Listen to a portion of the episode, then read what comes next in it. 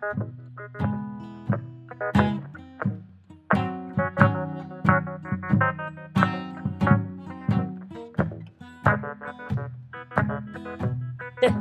bienvenue au podcast de la semaine, qu'est-ce que tu regardes? Épisode 120. Et tabarouette, ça, on aime ça. Un chiffre rond. Euh, long live the new flesh. Exact. 120, stick. 120!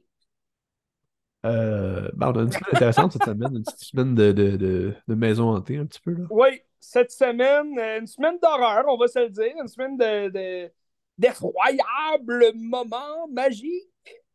Puis, tu sais, d'horreur, j'ai vu un horreur au cinéma aussi, fait que ça va être le fun d'en jaser de cette horreur. Ça va être- Ça va être vraiment le fun cette semaine parce qu'on a des très bons films. Oui. Autant des films euh, moyens, corrects, que des films alright, rock and roll, on écoute ça. Oui. Fait que si tu veux, ben euh, co- commence donc avec. Euh, toi, t'as vu les deux grosses nouveautés là, de la semaine passée. Ouais, le petit Barbenheimer, je me suis tapé ça en deux jours. Euh, on commence du positif ou du négatif? Là? Comment t'as mieux ça? Là? Vas-y, c'est ton moment, vas-y avec ton positif ou ton négatif. Tu veux-tu tu veux-tu enchaîner la semaine avec. tout de suite commencer la semaine avec du négatif? Ok, négatif. Ah. On, on prendra pas trop de temps, puis euh, on va juste passer le méchant partant. Tu sais. Ben non, Euh, mais il n'y a, aucun négatif. Tu sais, c'est des opinions. euh, tout le monde a le droit à ses opinions. euh, concernant des films. Ben, tu sais, euh, c'est un De film toute que. façon, de toute Ouais, façon, Barbenheimer, il n'y a, aucun mauvais film. Tu sais, les deux films sont excellents. Puis ça, ça a battu les records euh, d'un côté ou de l'autre, selon les fans. Fait que vas-y avec, euh, avec ton. Vas-y avec ta vibe, mon Ben. J'y vais. Euh, ben, tu sais, récemment, on sait tous que Nolan, c'est pas ma vibe, c'est pas mon genre de cinéma. J'aime pas ce qu'il fait tant que ça. C'est un cinéma qui manque d'émotion, à mon avis. Puis, tu sais, Oppenheimer, c'est un film que ben, tu m'avais quand même bien vendu. Puis, tu sais, les critiques, c'est toujours bon, Christopher Nolan. Fait que c'est toujours comme Ouais. un hype à dire comme, hey, je veux le voir parce que ça a l'air d'un événement. Puis tout. Fait que là, je suis toujours excité d'aller le voir. Puis, je me suis dit, je vais faire une place dans mon top 10 pour ce film-là. Je vais être content. Puis, c'est correct, là, tu sais. Puis là, après 15 minutes, là, j'étais comme, hey, c'est tout ça pour vrai, là? Genre, ça va être ça tout le long. C'est juste du monde qui parle, des dialogues qui sont écrits euh, par Wikipédia quasiment. là. J'étais comme, ben là, c'est pas ça du cinéma. Là, le cinéma, c'est un médium visuel. C'est pas genre du chant contre chant pendant trois heures. Mais le visuel est excellent. Ben oui, puis les acteurs sont bons aussi. Heureusement, parce que ça aurait été fucking place. Oui. Puis, euh, Tu sais, il ben, faut, je pense que je suis du même avis que toi pour les, dialogues. Oui, c'était long. Oui, des fois, c'était du charabia aussi, comme on connaît Nolan dans pas mal de ses films, ou presque. Quand son histoire est trop euh, complexe ou compliquée, tu sais, là, on parlait de physique, euh, on parlait de, de, de- plein d'éléments euh, scientifiques. Est-ce que les vrais scientifiques qui connaissent tous ces termes-là, est-ce qu'ils trouvent que c'est vraiment bien expliqué et qu'ils comprennent tout ce qu'ils disent? Ou ils se disent, c'est vrai qu'on dirait qu'ils balancent des mots un peu ici et là, puis on s'en fout un peu. C'est sûr que le film, il est basé sur les, les, les écrits qui ont été faits. c'est un livre à base, je pense, euh, sur la vie d'Oppenheimer. Oui, c'est ça, tu sais, fait que je pense qu'à quelque part, c'est sûr que ce qu'il dit dans le film, ça a de l'allure. Mais comme, comme toi, c'est vrai que, tu sais, moi, ma, ma demi-étoile que j'y donne pas à ce film-là, c'est que c'est encore du parlage, qu'on comprend pas tout, puis il y a tellement de personnages, il y a tellement de, de, de, de personnes Ils impliquées sont dans pas développés, ils sont fucking Exact. pas développés, les personnages. Tu sais, les, les femmes dans le film, c'est horrible. C'est ils rien. C'est des fucking bonnes actrices, puis ils ont juste rien, ils ont pas de texte, ils ont Ouais. rien. Mais, euh, ben, tu sais, aussi, le film, je trouve, il y a un méchant problème de structure au niveau de, de comment l'histoire est faite. Parce que ça va toucher deux histoires différentes qui vont se recouper d'une certaine manière, mais tu sais, les deux histoires sont pas autant intéressantes l'une que l'autre. Puis, euh, c'est toute l'affaire des communistes, on s'en sac, c'est vraiment pas intéressant, à mon avis, là, je trouve. Ouais. C'est sûr que quand ils construisent la bombe, t'as comme une petite tension puis tout, puis là, l'événement qui va se passer, où est-ce que tu vas voir la bombe nucléaire pour vrai, c'était quand même vraiment prenant, puis c'était cool. là. Sauf que, tu sais, sur un 3 heures, ça, ça tient pas à route pour moi, parce que, tu sais, c'est pas- sais, Nolan, il fait souvent des stunts, que toutes ses histoires reposent sur des stunts, comme, tu sais, mettons, euh, Inception, ça repose sur comme plusieurs univers, ou Memento, c'est un Ouais. film à l'envers, tu sais. Sauf que enlève ce stunt-là, le reste du film euh, vaut à peu près rien. Puis c'est un peu ça, tu sais, là, c'est le fun de dire j'ai fait la bombe atomique euh, sans CGI, sauf que ça dure quoi, 30 secondes. Puis après ça, t'as comme 2h59 et demi à checker d'autres choses qui sont fucking pas intéressantes, là. Puis, euh, Ben, c'est pour ça, c'est pour ça que, tu sais, moi, je disais, le film a été quand même vendu pour les fervents de, de films d'action, puis de, ah, ça va être le fun, on va voir une bombe exploser, ça va être écœurant. C'est écœurant, moi, je trouve, le moment qu'elle explose, puis tu sais, c'est écœurant de voir les, bombes, les, les, les bombes exploser, mais le film, c'est un drame politique, puis il faut le prendre comme ça, il faut, faut que que ça va être un 3 heures. Tu sais, mon frère me demandait, Hey Joe, t'as vu les deux films, tu sais, Barbie, Oppenheimer, sais, Barbie, t'as aimé ça? Oui. Puis, connaissant mon frère, tu sais, oui, il va aimer ça parce que c'est drôle, tu sais, mais, mais j'y ai dit, va pas voir Oppenheimer, t'aimeras pas ça. C'est trois heures de, de parlage. Moi, j'ai adoré, mais connaissant le style de mon frère, il, il va s'emmerder là, pendant trois heures. là. Lui, dans 15 minutes, il part, il sort de la salle, puis, tu sais, il faut le voir comme un. Tu sais, c'est un peu comme JFK, le, le- Ouais. film d'Oliver Stone. C'est un 3h30, quas- quasiment 4 heures de, de, de parlage. Puis, tu sais, c'est un drame politique, puis ça jase. C'est sûr Ben, tu qu'il y a plus, de contenu dans le dialogue que Oppenheimer, tu sais. c'est un peu comme Lincoln aussi, que j'avais trouvé vraiment dol. là. Je trouvais ça Ouais. long, puis tout. C'est pas que C'est un mauvais film, mais c'est juste c'est long, puis genre, il se passe rien. Mais tu vois, c'est pour ça que je te disais, Oppenheimer, on dirait, je l'aurais quand même plus vu, on dirait, en- en- entre les mains d'un réalisateur comme Spielberg. Ce serait quelque chose d'écœurant avec le sujet, le, le script, le scénario, pendant trois heures de, de, de parlage. Ouais. Tandis que Nolan, c'est la première fois tu sais, qu'on avait un film de ce genre-là. là. Tu sais, En général, il met pas mal d'action dans ses films. euh, tu sais, la tension monte et tout. Là, c'était plus un, un drame politique euh, à la Nolan. Fait qu'il mélangeait pas mal de ça. C'est peut-être ça aussi que t'as fait décrocher. Là. Ben, ouais, plein d'affaires. Mais, mais tu sais aussi, je, je te parlais aussi de, de la fin, de Plein d'affaires, dont, dont le nom du réalisateur que je hais. Ben, c'est pas que je l'ai, tu sais, Interstellar, j'ai vraiment aimé ça. là.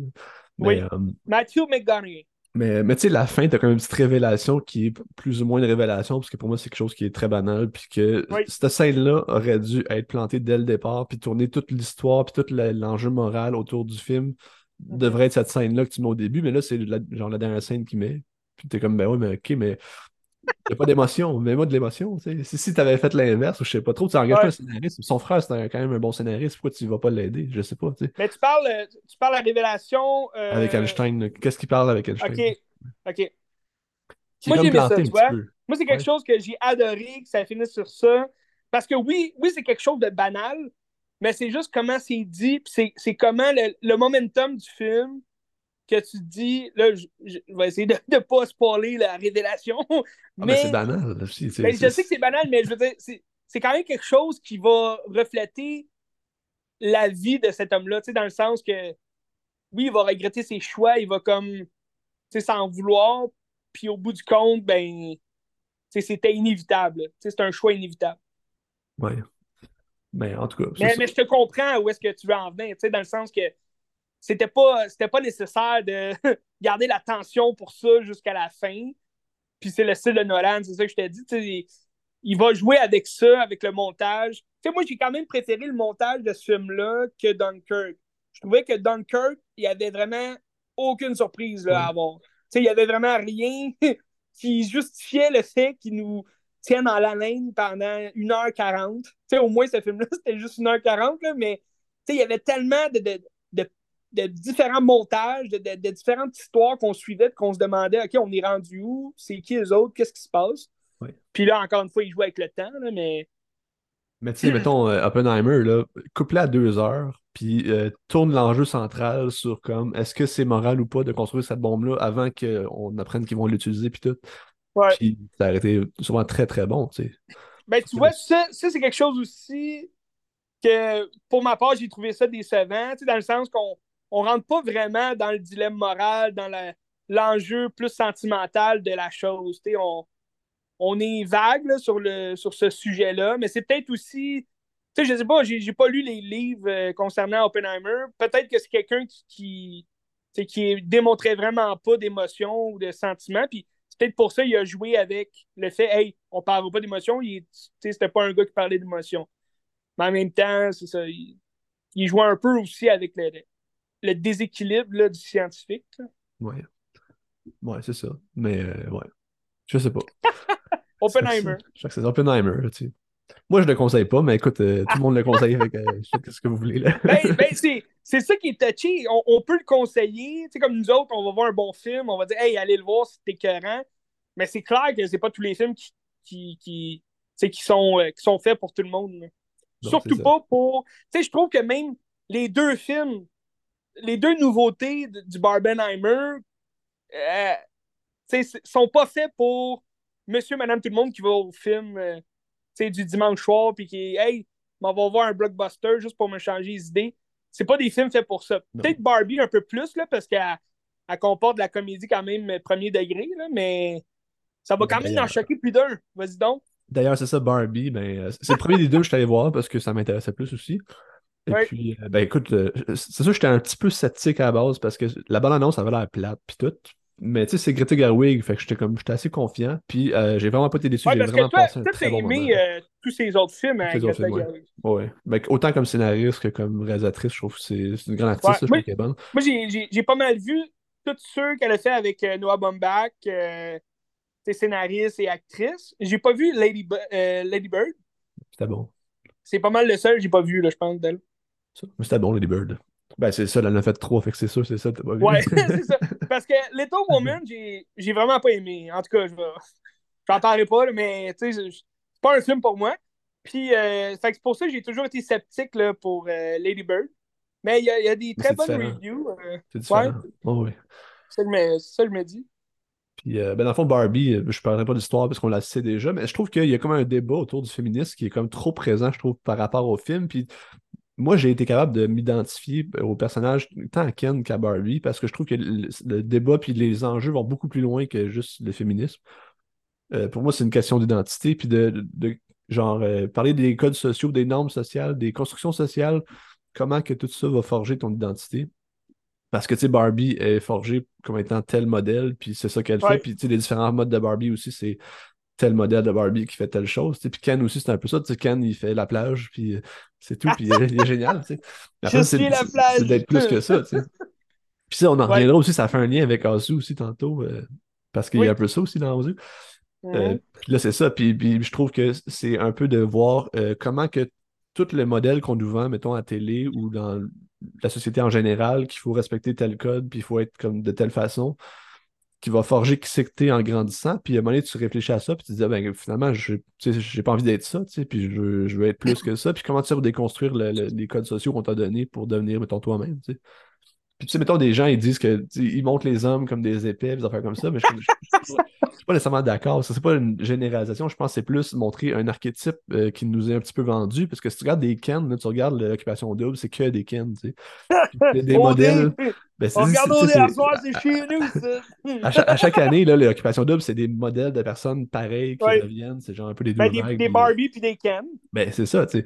Puis c'est euh, toujours de répéter ce modèle-là parce que c'est ça qu'on nous est vendu. Puis je comprends que c'est pas une généralisation, c'est Ouais. une minorité de gens qui sont de même, sauf que c'est un modèle qui nous est vendu, puis les gens essayent de valoriser ça un petit peu, tu sais. Puis après ça, comment que tu déconstruis ce modèle-là pour euh, essayer de vivre en marge, peut-être, ou je sais pas, tu sais. Ben, tu Fait vois, c'est, c'est, c'est intéressant ton, ton, ton, ton, euh, ta théorie sur le- le- le- l'intellectu- l'intellectualité de- du film derrière cette façade-là, qui vont chercher le Barbie puis la Ken, parce que ça évoque aussi beaucoup de la société d'aujourd'hui. Le- le- les jeunes aujourd'hui, ils ont le choix de, de- de s'identifier comme ils veulent, euh, faire le métier qu'ils veulent, puis tout le kit. Ça n'a pas toujours été le même, on le sait. Non. Mais je pense que c'est ça dans, dans l'optique, justement, de créer un Barbie ou un Ken, le modèle idéal de tous les Instagram, de tous les Facebook, Tinder de ce monde. Je pense que c'est plus les réseaux sociaux qui viennent envenimiser ça, le- le- le- l'espèce de poison. C'est les réseaux sociaux qui vont venir, euh, les influenceurs Ouais. et tout. Là, je parle pas de tous les influenceurs du monde. Je parle de certains influenceurs qui vont venir juste vendre leurs produits, en disant Hey, tu veux être une Barbie, ben sois comme moi. Mais, Ouais, je trouve, c'est souvent basé sur le même modèle aussi, ces gens-là. Ben, des exact, exact. Mais tu sais, c'est- intéressant ce que tu dis parce que j'avais la même, euh, dans le fond, la même pensée, parce que moi, j'ai quand même pris un deux jours là, à penser, à réfléchir à Barbie, parce que Barbie, au début, tu sais, ben, comme je t'en avais parlé le, le- le dernier épisode, euh, j'ai j'ai pas tripé sur le scénario, je trouvais ça quand même, euh, faible, comme comment c'était écrit, comment c'était représenté. J'ai adoré les acteurs, j'ai adoré la comédie dans, le film. Mais c'est sûr que moi, ce que j'aime pas, c'est la façade de couverture. Tu sais, l'espèce de, film vendu pour un public général, pour une famille, tu sais, de, petites filles euh, qui vont toutes être contentes d'aller voir Barbie. Puis dans le fond, elle ne comprendra plus rien après une demi-heure du film parce que c'est plus rose. C'est plus, euh, c'est plus plein de Barbie puis de Ken rose puis avec des voitures en plastique. Mais tu sais, ça, je pense, c'est pas les artistes, ça, je pense que c'est juste la grosse boîte de Warner qui se sont dit on va vendre pour faire le plus ben, d'argent possible. C'est ça, je me dis aussi. C'est pas grave, tu sais. C'est ça, je me dis.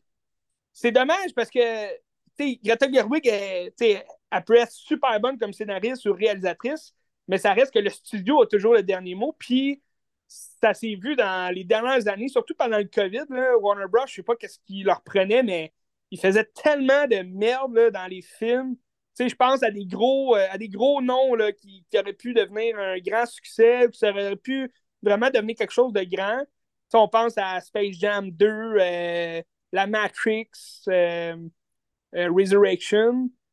Que, c'est des gros films qu'on attendait, puis finalement, ça tombe à plat, sûrement parce que Warner Bros. a mis un peu de son grain de sel dedans, puis ça a foiré un peu. Fait que Barbie, on ne sait pas ce qui s'est passé rendu là, mais ça a été vendu comme de la merde, tu sais. Dans le sens que la comédie premier degré, euh, justement, l'histoire de la, bataille, de la guerre des sexes autour de ça, oui, c'est intéressant parce que ça fait partie de la société, mais c'est ce qui va engendrer justement les discussions puis les, les mauvaises reviews du film parce que les gens, normal, dans le sens que normal, monsieur, madame, tout le monde, il va voir un film pour euh, rire ou pour avoir du fun ils veulent pas euh, ils veulent pas se faire rabattre les oreilles. oh, les femmes sont meilleures que les hommes, les hommes, c'est Oh, on est tous caves, mais c'est pas ça le film, mais c'est quand même ça qu'on voit quand on, on pense pas, on réfléchit pas en delà de ça. D'ailleurs, il y avait un texte de Sophie Durocher dans le Journal de Montréal qui disait exactement ça. J'étais comme c'est pas comme que, que c'était un film. Oh, ouais.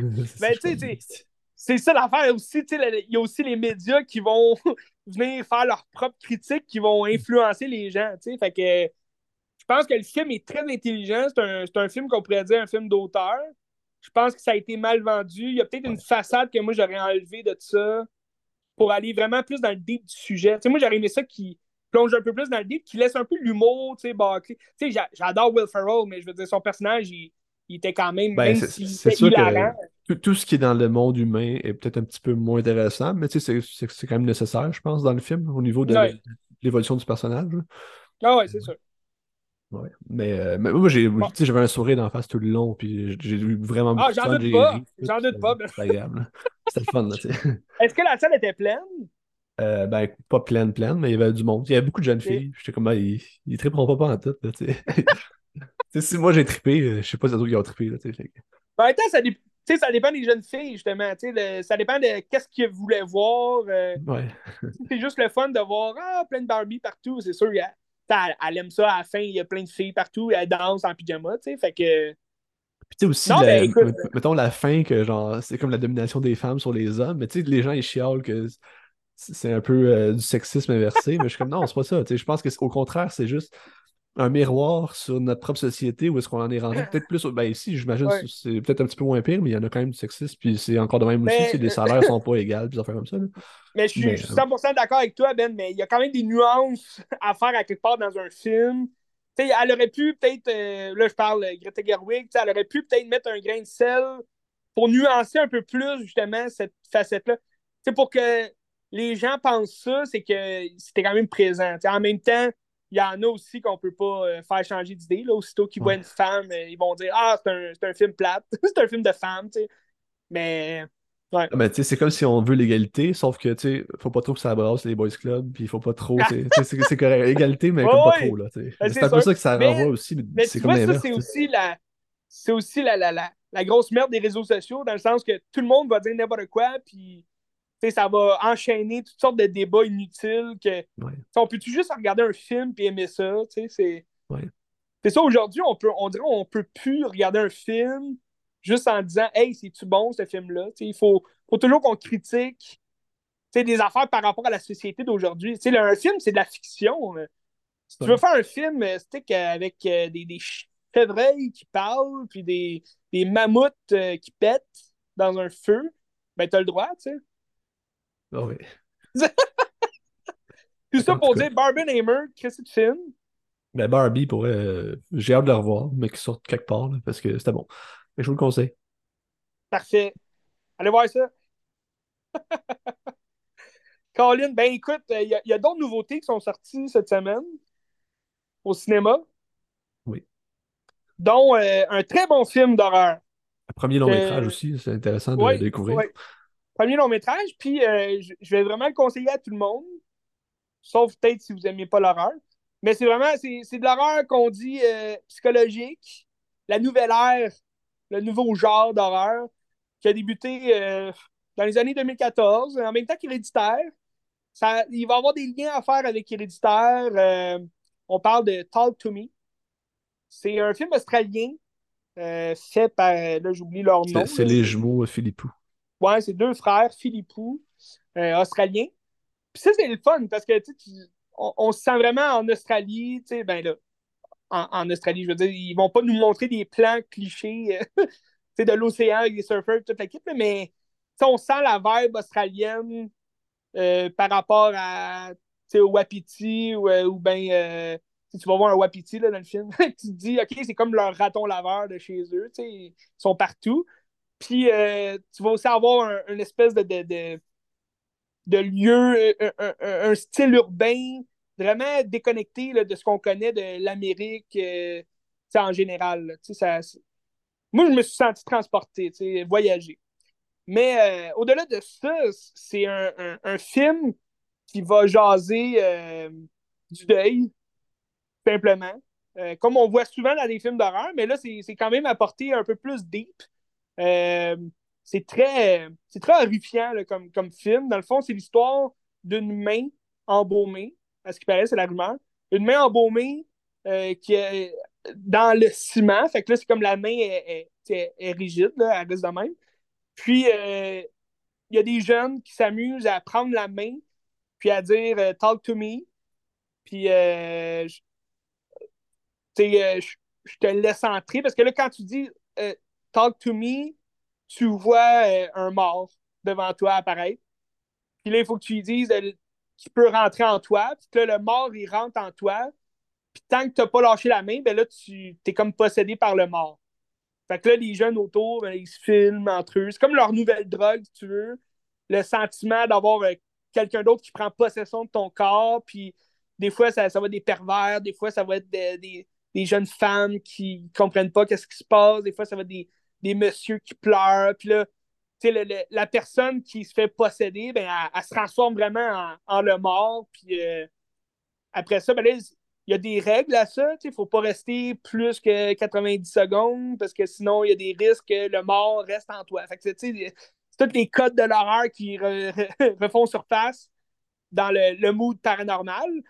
Puis euh, évidemment, ben, ça se produit avec euh, le personnage principal. Elle va rester un peu plus longtemps, puis euh, par après, ben elle, va rejouer avec ses amis. Puis là, elle, va, comme avoir vraiment la piqûre de cette, euh, de, cette sensation-là de parler aux morts, puis d'avoir un mort en dedans d'elle.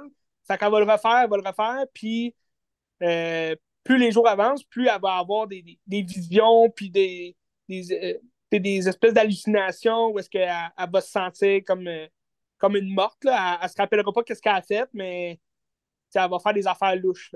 Puis, euh, dans le fond, le film commence vraiment à exploser au moment où laisse euh, le petit frère de sa meilleure amie jouer au jeu. Puis euh, là, ça, ça part en vrille parce que lui, il se décalisse toute la face. Puis là, il est à l'hôpital. Puis euh, là, il se passe plein d'affaires, mais j'en dirai pas plus. Mais c'est vraiment, c'est sanglant, c'est violent. C'est, il n'y a pas beaucoup. Il y a, y a- y a pas.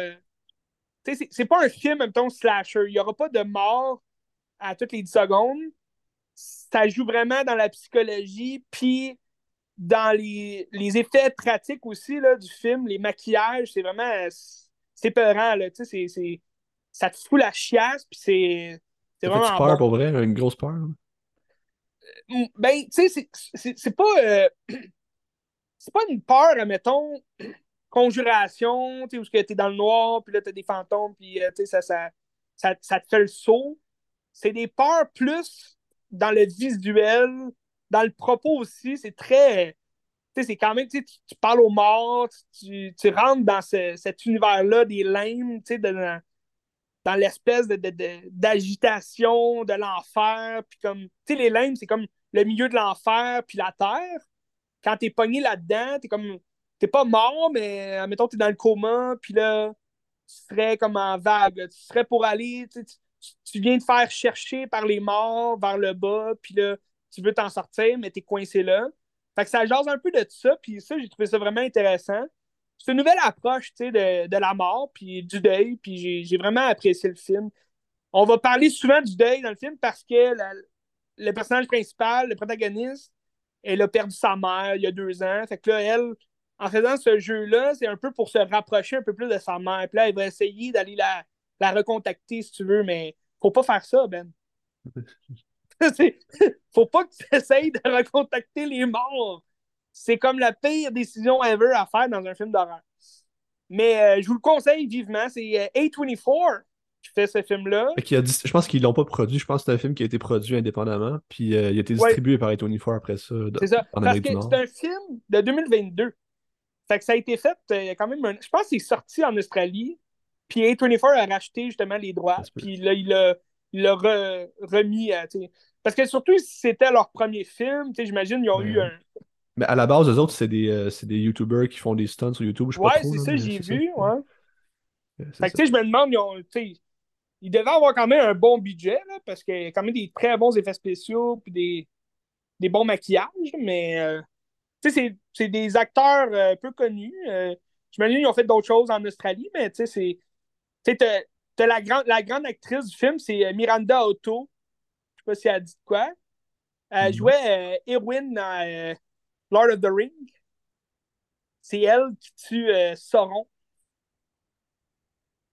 Parce que euh, aucun homme peut tuer Sauron, mais je ne suis pas un homme, je suis une femme. C'est ça qu'elle dit avant de tuer Sauron dans la gueule. T'en rappelles-tu? Non. OK. Colin, il est temps que tu réécoutes ton Lord of the Ring, mon Vance. C'est cohérent comme scène, je vous le conseille à tous. Euh, mais bref, c'est ça. Elle, elle joue la, la mère euh, de la meilleure amie de la protagoniste qui va. C'est son, son fils, il vient de se démolir la, la face. Fait que là, elle, elle, elle, en veut un peu aux jeunes qui étaient là, là tu sais, de, les ados, tu sais, les ados aujourd'hui. Mais il se la face comment? Par, lui-même ou par. Euh, ben là, je veux pas trop en dire, Ben. tu veux-tu que je dise des spoilers?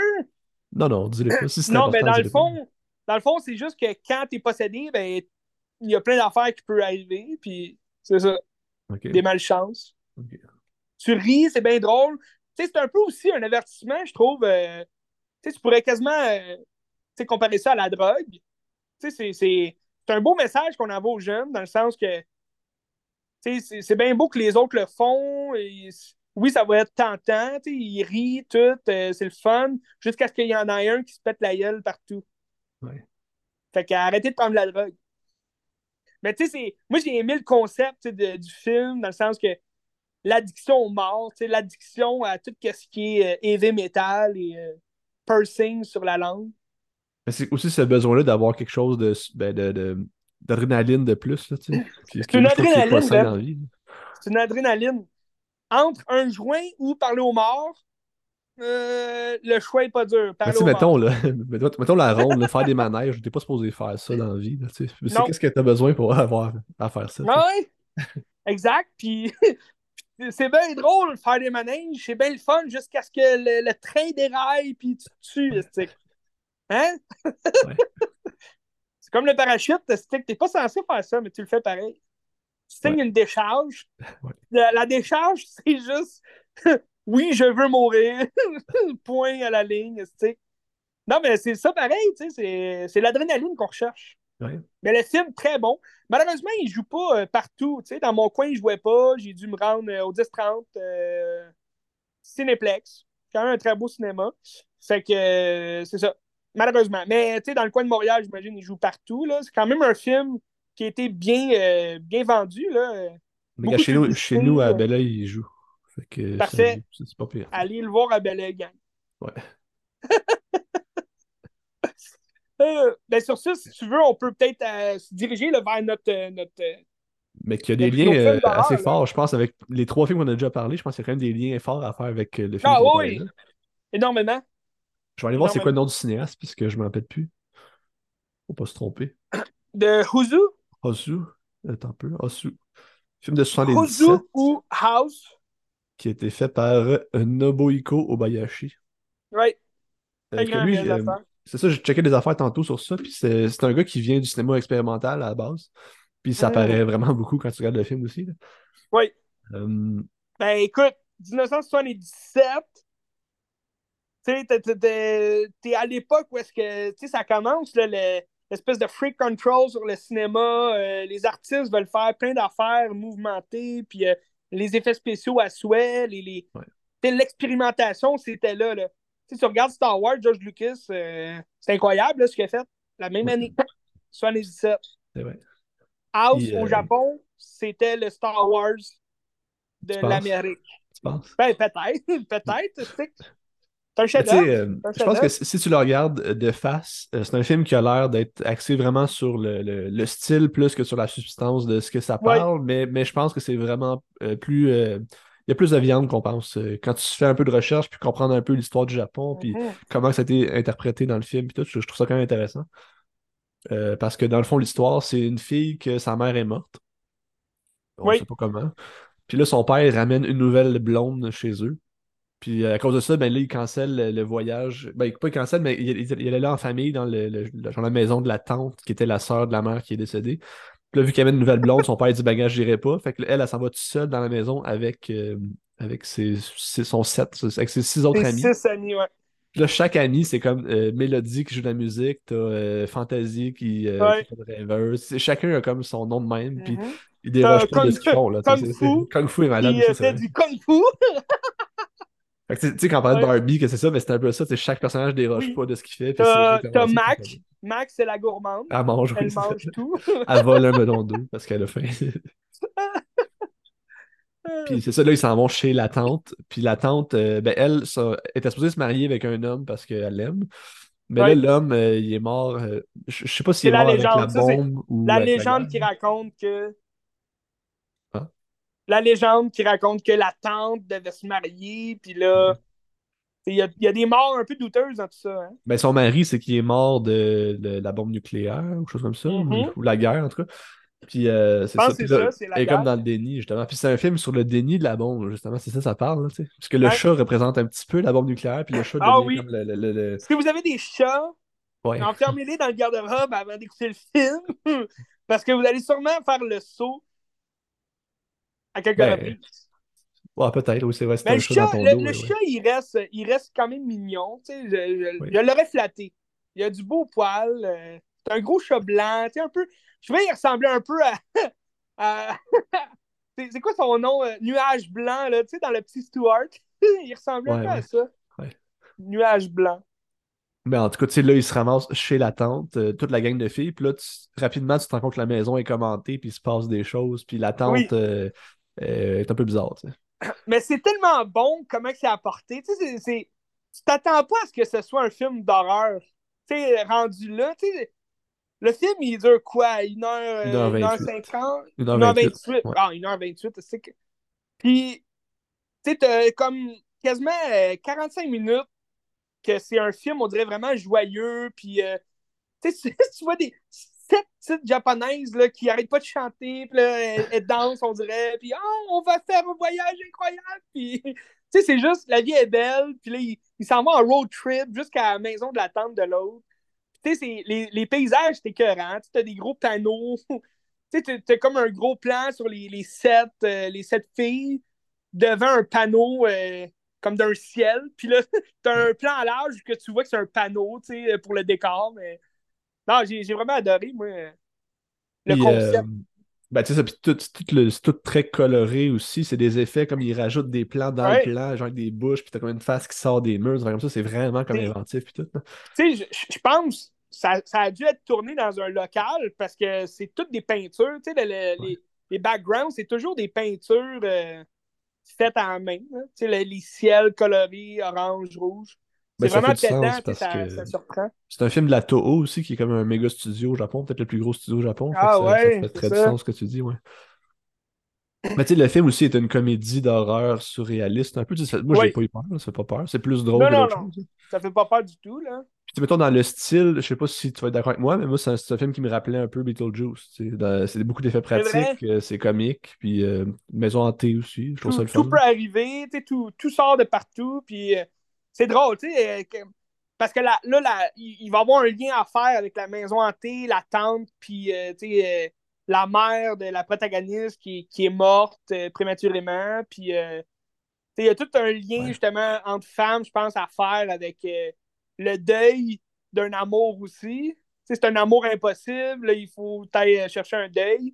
Fait que ça, encore là, c'est un lien avec Talk to Me, tu sais, comme quoi... tu sais, il y a plusieurs le- façons de faire ouais. son deuil, puis de, d'aller chercher quelque chose d'autre, tu sais, pour... euh, Mais il y a aussi le déni de ce qui s'est passé. Puis c'est un peu de même aussi que la, la tante, elle devient un peu folle, puis tout. Puis c'est parce qu'elle est comme dans Ouais. le déni, puis c'est comme si euh, on peut pas avancer parce que c'est passé telle affaire. Puis c'est comme le, le traumatisme d'Hiroshima ou de Nagasaki va toujours euh, se perpétuer à travers les générations. Puis ça va être comme une tragédie qui va rester ancrée dans chacun, tu sais.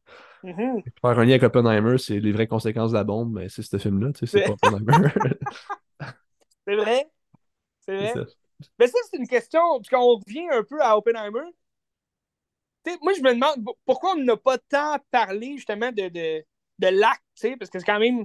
Si on parle de la bombe atomique qui a décimé des, des- des milliards de personnes, mais Il n'y a pas de milliards, genre ben, 60 000, millions, je pense là, 120 000. ouais, genre, 60 peut-être. 000, des milliers, excusez.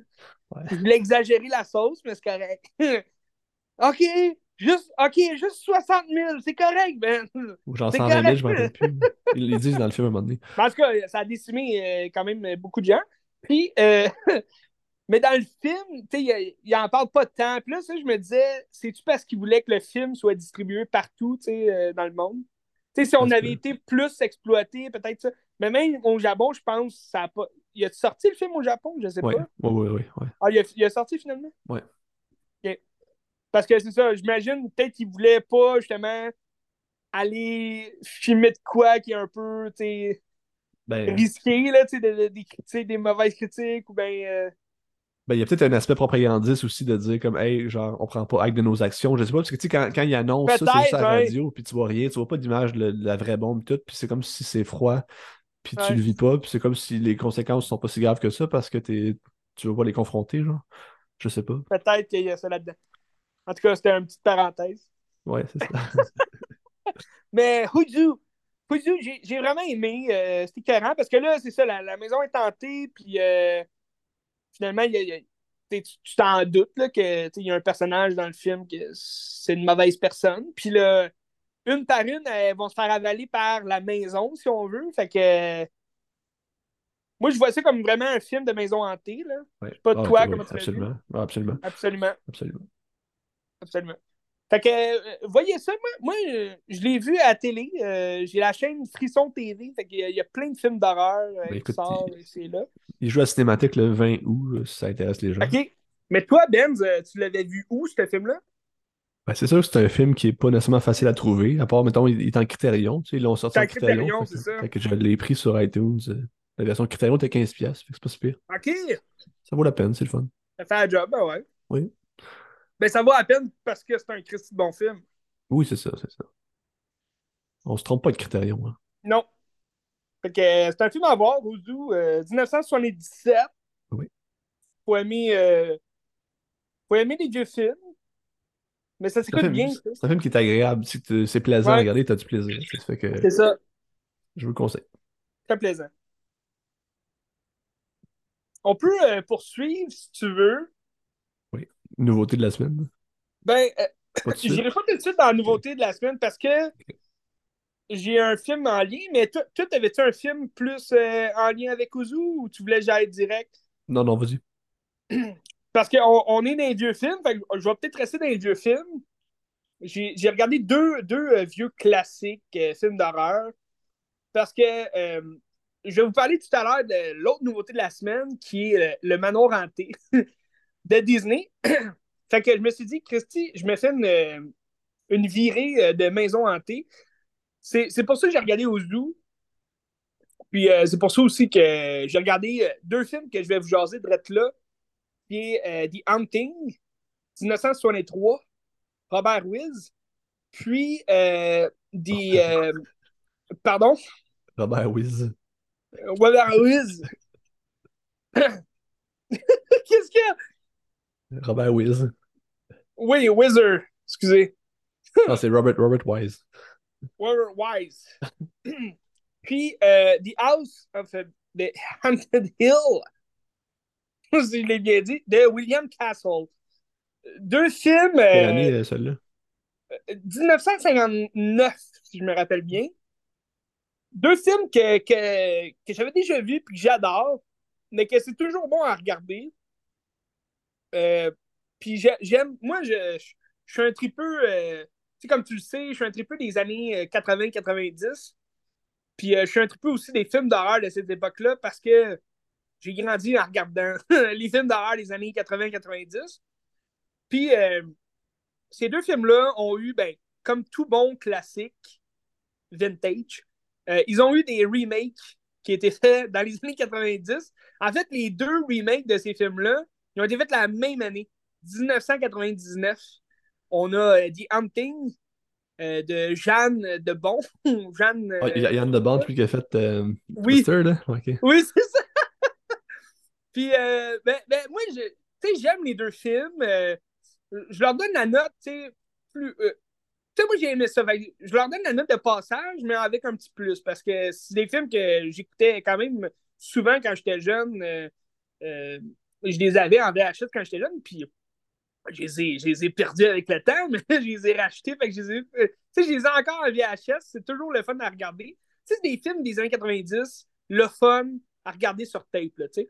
Puis, euh, puis c'est ça, fait que The Hunting, euh, c'est avec Liam Neeson, euh, Catherine Zeta-Jones, Owen Wilson aussi dedans. Fait qu'il y a quand même des, des, des, des beaux noms, des, bons acteurs euh, qui jouent là-dedans. Mais c'est sûr que le film change beaucoup du classique original euh, de 1963, qui est l'histoire d'un euh, professeur, un docteur, un psychologue, qui, euh, invite trois personnes à passer la nuit dans un, un vieux manoir délabré qu'on appelle The Castle. Puis The Castle, c'est, dans le fond, c'est un vieux manoir de Ukraine qui était un, vieux euh, riche euh, la société euh, du 18e siècle, puis un bourgeois, là. Puis il y a eu plusieurs femmes, puis toutes ces femmes sont mortes dans d'étonnantes situations, parfois mystérieuses. D'autres fois, on se dit Ah, ok, c'est un suicide, mais peut-être que non. Puis, fait que là, le- le docteur en question reçoit euh, ces, inconnus-là. Personne ne se connaît. Euh, a passé la nuit là-dedans. Puis, dans le fond, lui, c'est pour évaluer la peur.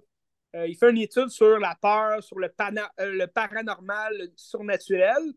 On est en 1963, là, puis ça parle quand même, tu c'est un scénario vraiment écœurant que tu as quatre personnes qui passent la nuit dans un manoir, puis que, c'est plusieurs nuits, là, ils passent quelques jours là, pour évaluer la peur. Puis là, à chaque nuit, il se passe des affaires bizarres dans le manoir, puis, euh, tu sais, t'as pas de gros effets spéciaux, t'as juste euh, des effets spéciaux pratiques, puis tu sais, ça se voit, là, puis c'est minime, là.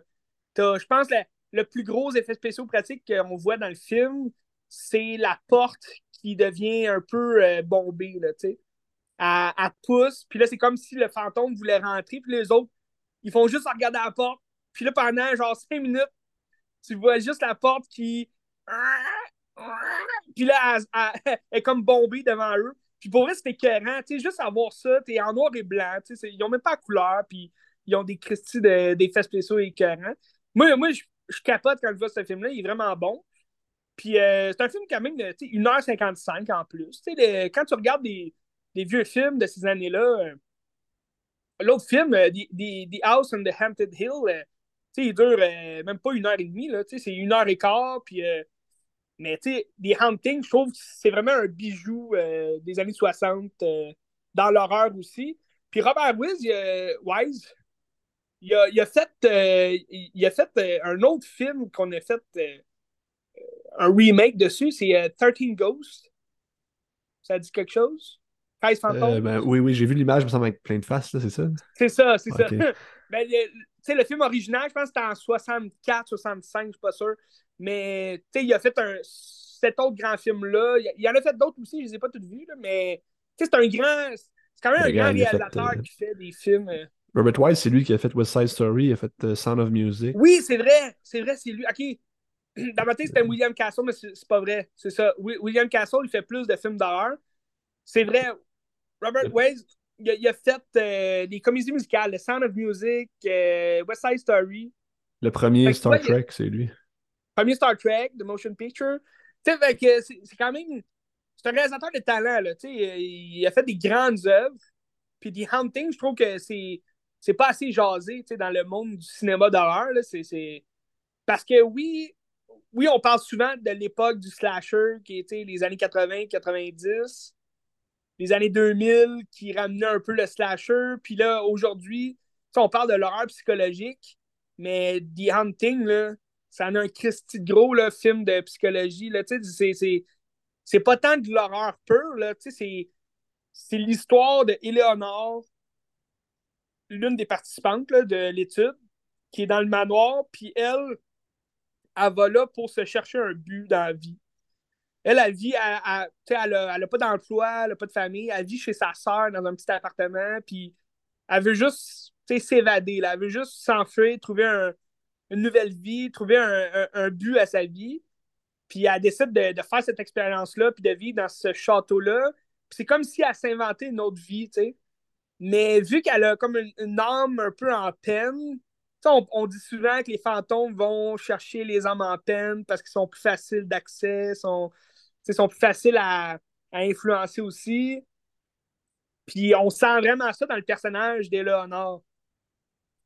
Puis, euh, fait que c'est, c'est elle la protagoniste du film, dans le sens que c'est elle qui va avoir peur de tout, puis qui va, euh, qui va dire Hey, il y a un fantôme, il y a un fantôme. Puis là, personne ne va la croire vraiment, mais à un moment donné, ils vont s'apercevoir qu'il se passe des choses euh, bizarres. Puis, euh,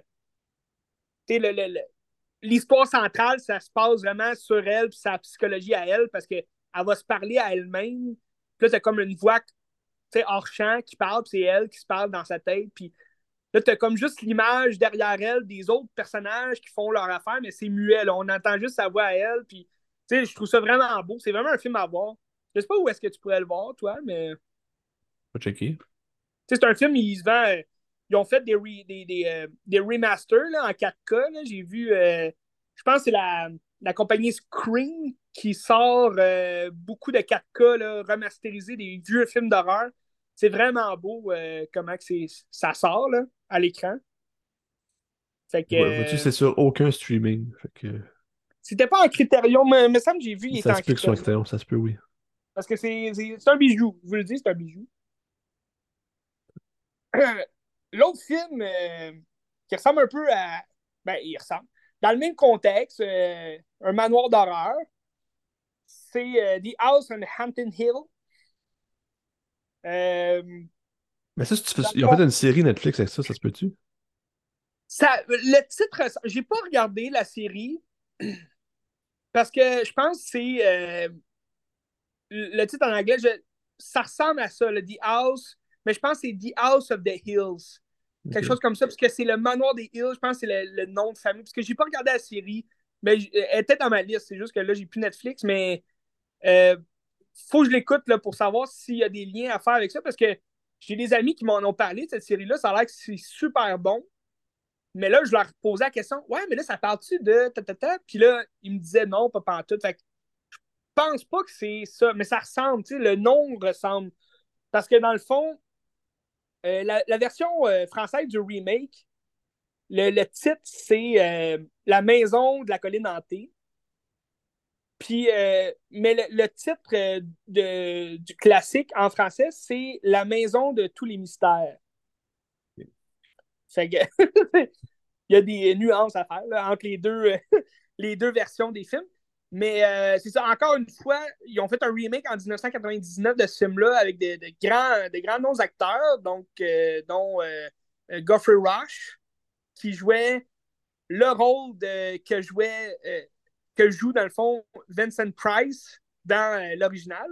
Vincent Price, qui est, qui est, un très grand, très grand acteur de tous ces films-là, un peu mystérieux, horreur. Il y a une euh, de grosse, euh. Grosse influence sur Tim Burton aussi, Vincent Price. Très grosse influence sur Tim Burton. On le voit d'ailleurs, euh, c'est euh, c'est le créateur de Edward, Ouais. Edward aux mains d'argent. C'est lui, euh, c'est Vincent Price qu'on voit là, qui crée Edward aux mains d'argent, puis qui meurt. là. Il était rendu vieux là, dans les années 90, mais, mais nommer un film d'horreur, de monstres là, ou de maison hantée des années 50, il y a Vincent Price dedans, c'est sûr et certain. Il a toujours la même petite moustache. Fait que ça, c'est drôle. Puis euh, c'est ça, dans, le remake, euh, t'as t'as Godfrey Rush euh, qui, joue euh, le, même personnage, tu veux, euh, que Vincent Price, puis il a sa petite moustache, puis il ressemble quand même pas mal, quand même le fun. Mais tu sais, dans le film, t'as d'autres acteurs comme Ali Later, euh, t'as Fan Jensen euh, et bien d'autres. Puis, euh, tu sais, le, film, sais, c'est ça aussi, le- The Hunting, c'était un peu la même chose. En 1999, ils ont fait des remakes ils ont, ils ont voulu en mettre plein la vue avec les effets spéciaux qu'on avait dans les années 90. Puis, tu sais, c'est la fin des années 90, début 2000. Tu sais, tu regardes un film des années 2000 avec des effets spéciaux, là, puis c'est ça. ça... c'est des effets spéciaux, mais un peu bâclés, là. Tu sais, c'est pas, c'était pas top-notch, là, mais les films d'horreur euh, qu'ils ont fait, là, les, les deux remakes qu'ils ont fait, ils ont un peu souffert de ce, cette espèce de d'entrain-là là, aux effets spéciaux faits à l'ordinateur parce que The Hunting, t'as complètement la maison entière là, qui se transforme en, effets spéciaux. Puis là, il y a plein de, de, petites statuettes d'enfants qui chantent puis qui bougent. Puis, ah, ah, ah. puis là, on dirait, on dirait l'ange Gabriel qui descend du ciel. Puis c'est, c'est pas fameux. Moi, moi, je trouve ça drôle. je trouve ça le fun. Parce que c'est quand même bien fait, mais c'est pas. Tu sais, on, parle pas de Star Wars épisode 1, là. Tu sais, c'est, pas, pas des effets spéciaux de merdique comme ça, mais euh, quand même, tu sais, ça fait dur. Puis, euh, the, House on the Haunted Hill, euh, c'est, la même chose aussi. Tu sais, ils ont, il y a un peu moins d'effets spéciaux, un peu plus à la fin, là, qui ont mis un, une espèce de gros monstre là, euh, par rapport, parce que t'as pas pantoute ça dans le film original. Mais encore là, le film original, comme je te dis, il dure euh, 1h20, environ, là, on arrondit. Puis, euh, t'as zéro d'effets spéciaux, c'est tout pratique. euh, puis c'est vraiment un décor, tu sais, ça se passe vite, là, l'histoire. C'est euh, un groupe, euh, je pense qu'ils sont cinq. Ça se peut-tu? Cinq? Ben, Puisqu'ils se retrouvent, ils sont. Non, ils se retrouvent, ils sont six. Trois filles et trois gars. Fait qu'ils commencent, sont quatre, à être invités dans une maison mystérieuse où il s'est passé des crimes. Donc, encore une fois, il y a eu des meurtres. Puis, euh, c'est euh, le, grand milliardaire joué par Vincent Price qui a invité ces quatre invités-là, mystérieux, inconnus, à se joindre à sa petite fête privée pour fêter la fête de sa femme. Je pense que c'est sa quatrième femme. Fait que, c'est, comme sa nouvelle femme. Mais euh, sa femme, ils s'entendent pas, les deux. Euh, ils veulent se tuer l'un l'autre. fait que ça part mal la, la petite fête. Puis Vincent Price, a comme invité ces, euh, quatre personnes-là inconnues euh, pour un peu euh, faire chier sa femme, parce qu'elle, elle voulait fêter sa fête, mais elle voulait pas des inconnus, elle voulait des, gens normaux, des, amis. là. Puis lui, il a invité des inconnus. Puis rendu, rendu à la maison, ben là, eux autres sont comme C'est-tu vrai qu'on gagne euh, tu sais, 10 000 si on passe la nuit ici, puis on, on joue au jeu?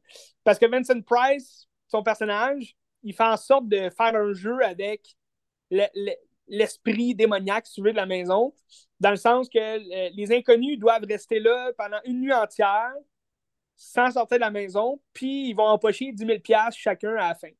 Puis s'il y en a un qui part ou qui disparaît durant la soirée, ben là, l'argent, son argent à lui va être réparti avec le nombre de personnes qui vont rester là à la fin. Fait que c'est comme un jeu, euh, un jeu le fun, d'argent à faire. Mais là, ce qui arrive, c'est qu'il y a vraiment des fantômes, tu sais, dans, dans la maison. Fait que là, ils prennent de panique, ils prennent peur. C'est sûr que, tu sais, il y a beaucoup de blabla, là, ce film-là, au début, parce que tout le monde, se- c'est un peu un meurtre et mystère, là, tout le monde se présente, puis là, tout le monde se parle, puis ça ressemble beaucoup à Clou, là, tu sais, euh, le film Clou qu'ils ont fait, là, dans les années 90, ça ressemble beaucoup à ça. Ouais, vas-y donc. Mais ils ont repris ça dans les Simpsons, hein, ça se peut-tu? Ouais, ben, ça se peut en tabarouette, ouais. Parce que c'est comme un épisode avec Mr. Burns qui est comme. euh, il invite tout le monde dans son château aussi, puis tout, là. Il me semble que j'ai déjà vu ça. Ouais, ben il y a, ouais, il y a, il y a beaucoup de, de, de spécial Halloween, là, où ce invite quelqu'un au château, puis... euh, Ouais. Ben, il y a- je pense qu'il y a un épisode... Ouais, je... je pense que je sais de quel épisode tu parles, parce qu'il a, il a mélangé beaucoup d'affaires, là, dans, dans cet épisode-là, beaucoup de films. euh. Je pense qu'à un moment donné, t'as... euh, à la fin de cet épisode-là, c'est... euh, c'est un, un- un petit, un, un petit lien à The Most Dangerous Game. Ouais, ouais, ça Où est-ce que Mr. Burn, il tue, genre, toutes les... il chasse tous les gars, là. Très bon, les Simpsons, en passant. Mais euh, tout ça pour dire que, c'est ça, The, Hou- The- The House on the Haunted Hill, euh, c'est un, c'est un film très sympathique, le fun à regarder. Euh, encore une fois, tu as des effets pratiques que, tu sais, 1959, tu sais, t'es comme... Comment ils ont fait ça? C'est écœurant comment c'est filmé. C'est sûr que tu as moins, moins de jeu de réalisation. euh, tout est dans plus le jeu entre les acteurs. Puis, euh, c'est pas mal les mêmes pièces là, que tu vas revoir un après l'autre. Puis euh, c'est plus un jeu du chat et la souris parce que là, les, les deux amants, ils veulent se tuer. Fait que là, c'est de savoir est-ce que tu sais, ils sont vraiment morts quand ils sont morts ou bien. Parce qu'il y en a qui meurent puis ils se réveillent, puis il y en a d'autres qui, tu sais, qui meurent pas. Mais là, tu te dis, OK, ils sont peut-être dans le coup. Fait que c'est un peu un suspense de savoir qui est le meurtrier dans tout ça. Est-ce qu'il y a vraiment des fantômes ou non? Puis euh, c'est sûr que moi, je trouve le remake, ils ont, ils ont, euh, ils ont mieux repris euh, l'histoire de l'original que, admettons, The Hunting. The Hunting, c'est que dans, dans le remake qu'ils ont fait, ils ont manqué un peu des bouts. Là. C'est, c'est- le film est aussi long que le classique, mais l'étude que, que fait Liam, Liam Neeson joue le, docteur qui reçoit les jeunes euh, dans le manoir, puis euh, il invente une histoire comme quoi il veut euh, faire une étude sur les, les gens qui dorment pas, sur l'insomnie. Puis là, c'est des gens qui dorment pas, qui ont de la misère à dormir. Puis là, finalement, c'est une étude sur la peur qu'il veut faire, là, mais pour une raison bizarre, il, il a juste pas dit que c'était une étude sur la peur, c'est une étude sur l'insomnie. Puis, à travers le film, tu as moins d'interaction avec les personnages. Euh, la relation avec Eleanor puis le fantôme est un peu bizarre. Tout est un peu fucké dans le remake. Tandis que The House on Hampton Hill, le remake, je trouve qu'ils ont bien réapproprié l'histoire des, euh, des invités mystérieux à la fête. Puis tu sens plus, tu sais, c'est euh, Geoffrey Rush qui déteste sa femme. Sa femme, c'est Fam Jensen. Tu sais, Fam Jensen, est c'est une fille quand même séduisante. Fait que là, sais, elle, elle joue aussi la femme fatale, un peu qui déteste son mari. Puis, je trouve qu'ils ont, ils ont mieux, ils se sont mieux réapproprié l'histoire originale. Puis même, ils l'ont upgradé, tu de tout ce qu'il faisait. C'est sûr que là, ça, ça, ça s'éclate un peu à la fin avec les effets spéciaux bâclés. Un peu ridicule, mais euh, les, classiques, c'est toujours meilleur. Allez voir les classiques. Ben oui, toujours. Un- La genèse, c'est toujours intéressant. Ben oui, puis tu sais, je suis- pas un fervent des films en noir et blanc, mais euh, pour un film des années 50 ou 60, c'est toujours l'idéal, là, tu sais, de, de toute façon, il n'y a pas de couleur. On n'a pas le choix d'écouter en noir et blanc, il s'est jamais fait en couleur.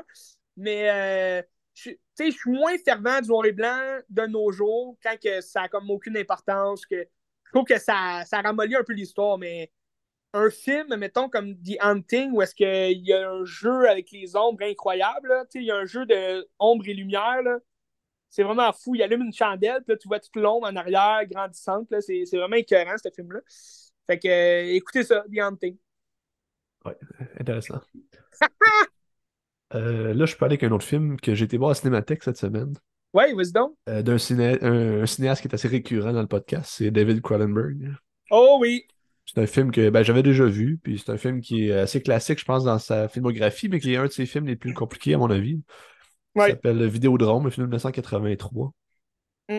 Puis dans le fond, l'histoire, c'est euh, euh, James Wood qui joue un personnage que, il, il a comme une- il il est à la tête d'une d'une- une chaîne de télé, des affaires comme ça, puis il programme des émissions. Puis là, à un moment donné, il tombe sur une émission euh, un peu bizarre que c'est. Ça s'appelle Vidéodrome, puis c'est des gens qui sont comme dans une pièce, puis qui se font décapiter. Puis, euh, C'est là qu'on reconnaît David Cronenberg. c'est- ça. le, le début du synopsis, c'est comme, ah, ben, c'est bien ordinaire. C'est un gars qui travaille dans la télé. Puis... Mais là, dès que ça passe sur le- la chaîne, c'est c'est- Là, tu te rends compte que quand tu regardes le, le, le vidéo Vidéodrome, tu deviens comme. euh, tu fais des hallucinations, puis tu deviens un peu possédé. Possédé. Là, toute ta, réalité se distorsionne, puis comme les objets bougent, puis tout. Fait que là, tu, tu sais plus trop qu'est-ce qui est vrai, qu'est-ce qui l'est pas, tu sais. C'est comme une guerre de secte entre plusieurs personnes, puis entre plusieurs, Ouais. comme... euh, ben, c'est des New Flesh contre le Vidéodrome, tu sais. Puis là, il est comme possédé, puis il faut qu'il tué. quel camp ils sont, là, ouais. C'est ça, tu sais. Puis tu sais pas qui c'est qui est qui non plus, qui c'est qui dirige quoi, c'est comme pas clair Non. non, plus. C'est un film qui est extrêmement compliqué. Ben, Puis il je est- trouve, tu vois, il, il reprend. Excuse, je te coupe. Ah, vas-y. Je trouve qu'il reprend beaucoup euh, les thèmes de Vidéodrome dans Existence. C'est vrai. Même au niveau de l'esthétique aussi, ouais. Tu sais, euh, à la fin, c'est plus pantoute où est-ce que t'es, qui qui est qui, qui pourquoi.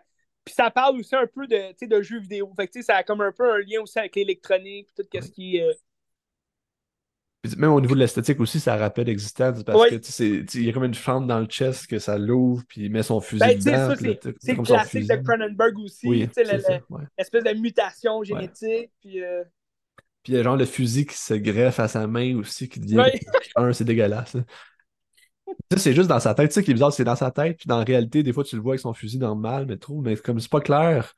Euh, même, même à la fin du film, je suis comme, Hey, j'ai pas trop cerné. Ça fait deux fois que je le vois, puis je sens pas tant. Puis je sais pas trop de quoi ça parle, mais j'ai l'impression que ça parle un peu de, ben, de l'impact Ouais. de la télévision dans nos vies ou sur comme, nos comportements, puis sur la violence qui se passe, puis tu sais, moi, là, quand je regarde un Cronenberg, on, on dirait au début du film.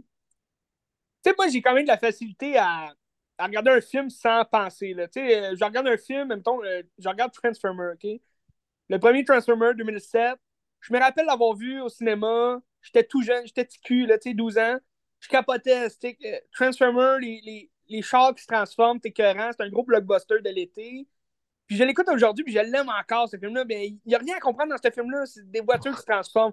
Fait que, tu sais, moi, je suis capable de regarder un film vraiment ridicule juste par le- le- le- l'espèce d'expérience blockbuster qu'on vit, le- les effets spéciaux malades, puis tout, qu'est-ce qui tire dans tous les sens.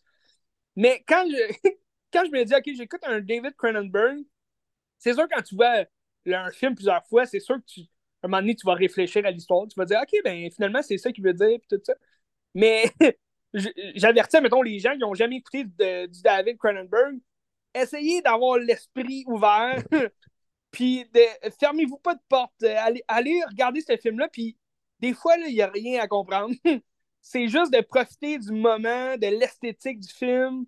Les effets visuels pratiques sont toujours écœurants dans ces films. Puis, tu sais, moi, je vais toujours de même avec un Cronenberg parce que si tu cherches un, une histoire, il y en a qui sont vraiment euh, poussés, puis c'est vraiment bon. Tu sais, comme Crash. T'avais-tu regardé Crash? Oui, ouais, c'est pas longtemps. Oui, hein? Récemment, quand même, ouais. Tu sais, il y a quand même une espèce de grosse affaire, là, à- une grosse thèse à faire là, là-dessus, sur cette histoire-là, derrière ça. Tout le, le traumatisme d'un accident. Mais, c'est écœurant aussi, là, le scénario, il est, il est beau, il est bon, là. Mais tu sais, même, mettons, c'est plus, c'est plus accessible comme History of Violence ou euh, Ouais. Eastern Promises. C'est très classique comme histoire, ça, c'est comme très linéaire. Puis tout, sauf que c'est tellement dense que des fois, c'est pas clair non plus. Puis il faut que tu le revoies, puis tu le revois pour catcher des petits détails qui, Ouais. donnent, qui renchérit l'histoire euh, à 100%. Je pense, je pense son film, peut-être le plus accessible, mais qui est peut-être aussi le, le, le moins, euh, le moins intéressant, peut-être, c'est Cosmopolis. Tu l'as-tu vu, Cosmopolis? Non, je l'ai pas vu, non. Cosmopolis, c'est un film d'une heure et demie. Robert Pat, qui, euh, Robert Pattinson, qui, euh, qui est dans sa limousine, puis c'est son, son bureau de travail. là. Puis il fait juste recevoir des gens toute la journée, puis tu sais, il, il jase tout. Mais c'est un bon, tu sais, j'ai aimé ça. J'ai j'ai préféré ça à Maps to the Star. C'était c'était pas bon, ça. Mais ça, c'était nul à chier. Tu sais, ça, c'est- comme son. son c'est vraiment en bas de l'échelle. là. Tu sais, c'est- son moins bon. Mais encore là, Maps to the Star, tu sais, des fois, tu, tu te dis où est-ce qu'il veut en venir avec tout ça. Mais Cosmopolis, c'est peut-être le plus accessible qui est le fun à regarder. Moi, j'ai vraiment aimé. Mais il est sur ma liste euh, sur Canopy, je pense, ou je sais pas trop, quelque part. Parce que t'as aussi Dead Ringer. Dead Ringer, moi, j'ai j'ai jamais accroché à cette histoire-là. Je trouve que c'est long. Mais encore là, c'est une histoire vraiment fuckée sur deux jumeaux, là, médecins, qui font des, euh, des expérimentations sur les femmes enceintes. C'est vraiment bizarre, c'est fucké. Mais euh, j'ai hâte de regarder, puisque sur euh, Prime Video, si je me trompe pas, c'est Prime Video ou Paramount Plus, là. Parce que là, c'est fucké. Je sais pas si c'est Prime Video, Prime là, mais Paramount Plus, tu sais, il est avec Prime. Mais eux autres, ils font plein de séries, mais il faut que tu achètes comme le, le, streaming de Paramount Plus. Sais, ils t'envoient des, des, annonces de ces séries-là, puis là, tu te dis, ah, ça va être le fun sur Prime Video, mais non. faut que tu payes le, le, le, Paramount Plus si tu veux la regarder. Tu sais, c'est tout le temps de la bullshit, mais c'est ça, je pense, ils ont, ils ont, fait une série sur Dead Ringer. C'est Rachel Wills qui, euh, qui fait la, la, la, protagoniste à la place de Jeremy Irons. Jeremy Irons, qui est quand même un très bon acteur, là, euh, dans le, le, film Dead Ringers, il est écœurant, mais moi, j'ai juste jamais accroché à l'histoire. Mais c'est un film quand même réputé, là, très bon, de David Cronenberg. Écoute, c'était à surveiller, mais. Vidéodrome, quand même, euh, très bon film. Oui, je le conseille. C'est pas, un, pas un film qui est facile d'approche non plus. Puis c'est pas un film que tu dis je vais avoir du plaisir, euh, ça va être malade, je vais écouter ça. Mais c'est un film qui est intéressant. J'ai aimé ça. C'est le fun. Grand écran en plus, c'était le fun. Sauf si vous êtes un mordu euh, comme moi de David Cronenberg. vous allez adorer ça. Mais euh, sinon, Crimes of the Future, euh, qui, qui, qui, est sorti euh, il y a un an, peut-être deux. Je me il est sur Crave, je pense. Il est sur Crave. Il est sur Crave. Écoutez ça, c'est quand même. C'est un remake hein, d'un film qu'il a déjà fait pendant les années 70. C'est un remake ou c'est comme il a juste pris un peu un concept ben, similaire puis il a fait ça? Parce que j'ai pas vu l'original, mais je pense que c'est une rallonge à son histoire qu'il avait déjà établie dans le premier film qu'il a fait. OK. Pas sûr, mais de ce que j'ai vu, de ce que j'ai lu, c'est une rallonge. il, a, il, a, il a rallongé le film, puis il a fait une fin un peu plus. Euh, une fin un peu plus, euh, tu sais, qui, qui veut dire de quoi, là, j'imagine. Mais le, j'imagine l'original, il est quand même à voir. Bref. Cronenberg, toujours bon, tu sais. Oui. Voulais-tu aller avec euh, ton autre film d'horreur? moi, il me reste ben, il me reste un film et demi, mettons. Tout te reste quoi? OK. il me reste euh, deux. Ben, un film, puis euh, une série, ouais. OK, ben, veux-tu aller avec Halloween tout de suite qu'on passe ça? Ouais, ben, vas-y avec ça. Moi, je vais finir avec ma série, là. OK, fait que là, j'ai regardé. Ben, je suis allé voir Halloween au cinéma, à Cinémathèque. C'était extraordinaire. Je, je veux pas m'étendre là-dessus parce qu'on a parlé. le premier ou l'original. Je vais pas m'étendre sur qu'on a parlé plein de fois d'Halloween, puis on le connaît par cœur. Ben, c'est un classique, tu sais. Sauf que le voir sur grand écran, là, man, c'est vraiment fou, là. T'as pas vu le film si t'as pas vu sur grand écran, parce que, tu sais, la ah, musique, elle te part au début, ça te pogne, genre, tu de la peau, le poil te lève, puis les jumpscares, ils marchent pour vrai sur grand écran, c'est vraiment cool. Ça fait pas peur, mais t'es comme... En plus, avec la salle qui était là, la salle était quasiment pleine, puis le monde riait, puis genre, c'était vraiment une belle expérience. C'est ça. Mais c'est sûr que vous n'aurez jamais la chance de vivre ça à moins d'une de, de, occasion spéciale de même. Là, mais c'est hot. Tu vois, à ce moment-là, tu te demandes, ça devait être écœurant quand c'est sorti en 1978, là, quand c'est sorti en salle. sais moi, je me rappelle toujours mes, ma mère qui me parle de la fois qu'elle a vu Rocky au cinéma, puis que, c'est juste à la fin, là, quand Rocky se bat, puis là, tu t'as la toune que tu penses qu'il va gagner, puis finalement il perd, puis tout le monde dans la salle, euh, ça va être criait, puis lançait du popcorn, tu sais, c'est comme des moments de manque que tu te dis, tabarouette, ça reste dans les souvenirs, tu sais. Là, pour accompagner Halloween, j'ai regardé Halloween Ends parce qu'il vient d'arriver sur Crave. et je me suis dit, on va finir la saga, ça va être correct. Puis tu sais, le, Halloween Kills, c'était pas très bon. Tu sais. Les kills étaient le fun, tout, mais c'était pas très bon. T'avais vu les deux, ouais, c'est ça. T'avais vu les deux. Euh, à côté d'Halloween Ends, ben, Halloween Kills a l'air d'un chef-d'œuvre.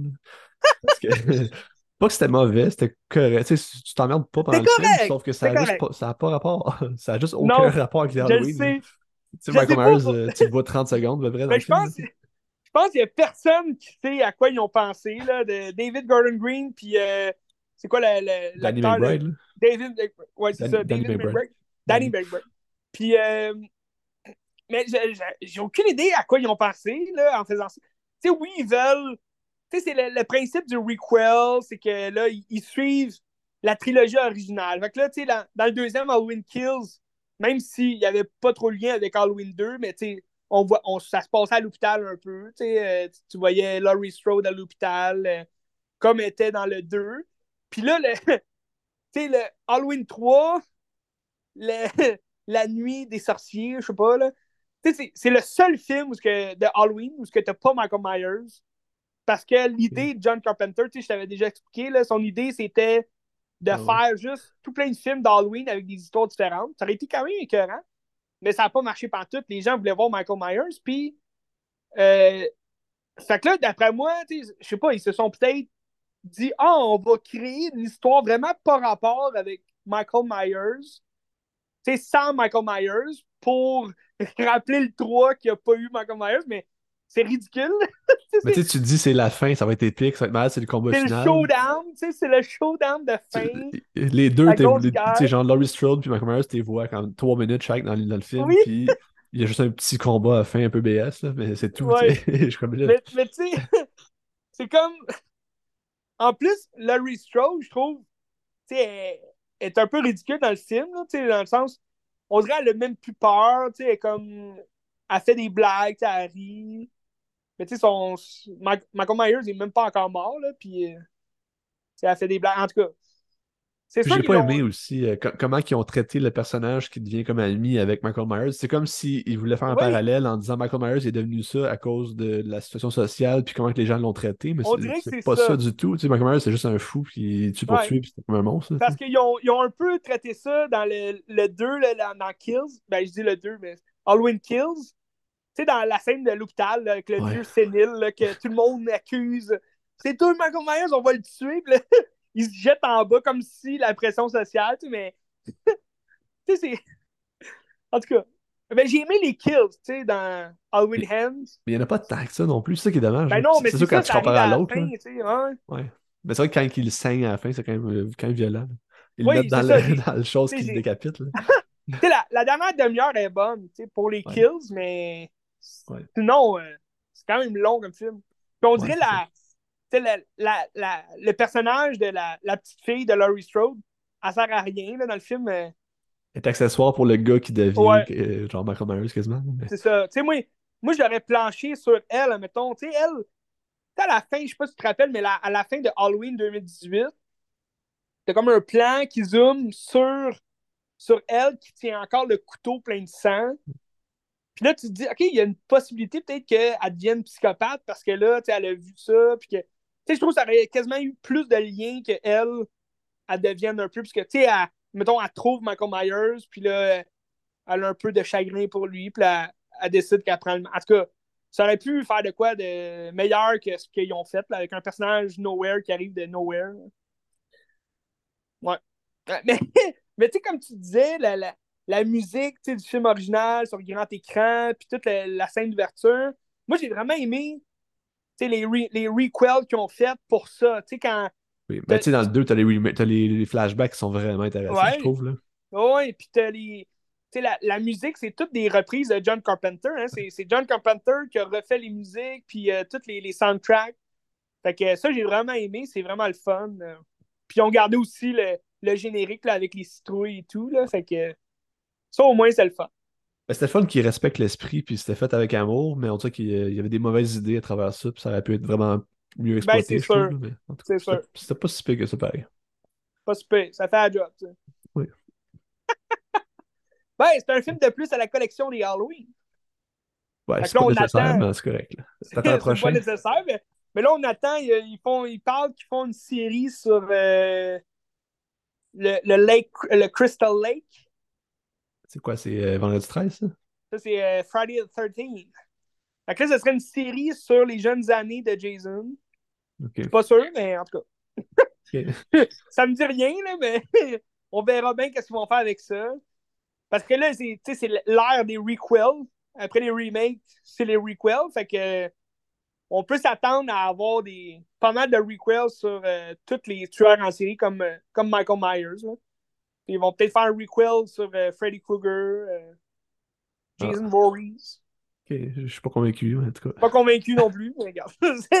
on peut s'attendre à ça. Toujours bon. C'est un film d'horreur. Toujours bon. Ça se prend bien.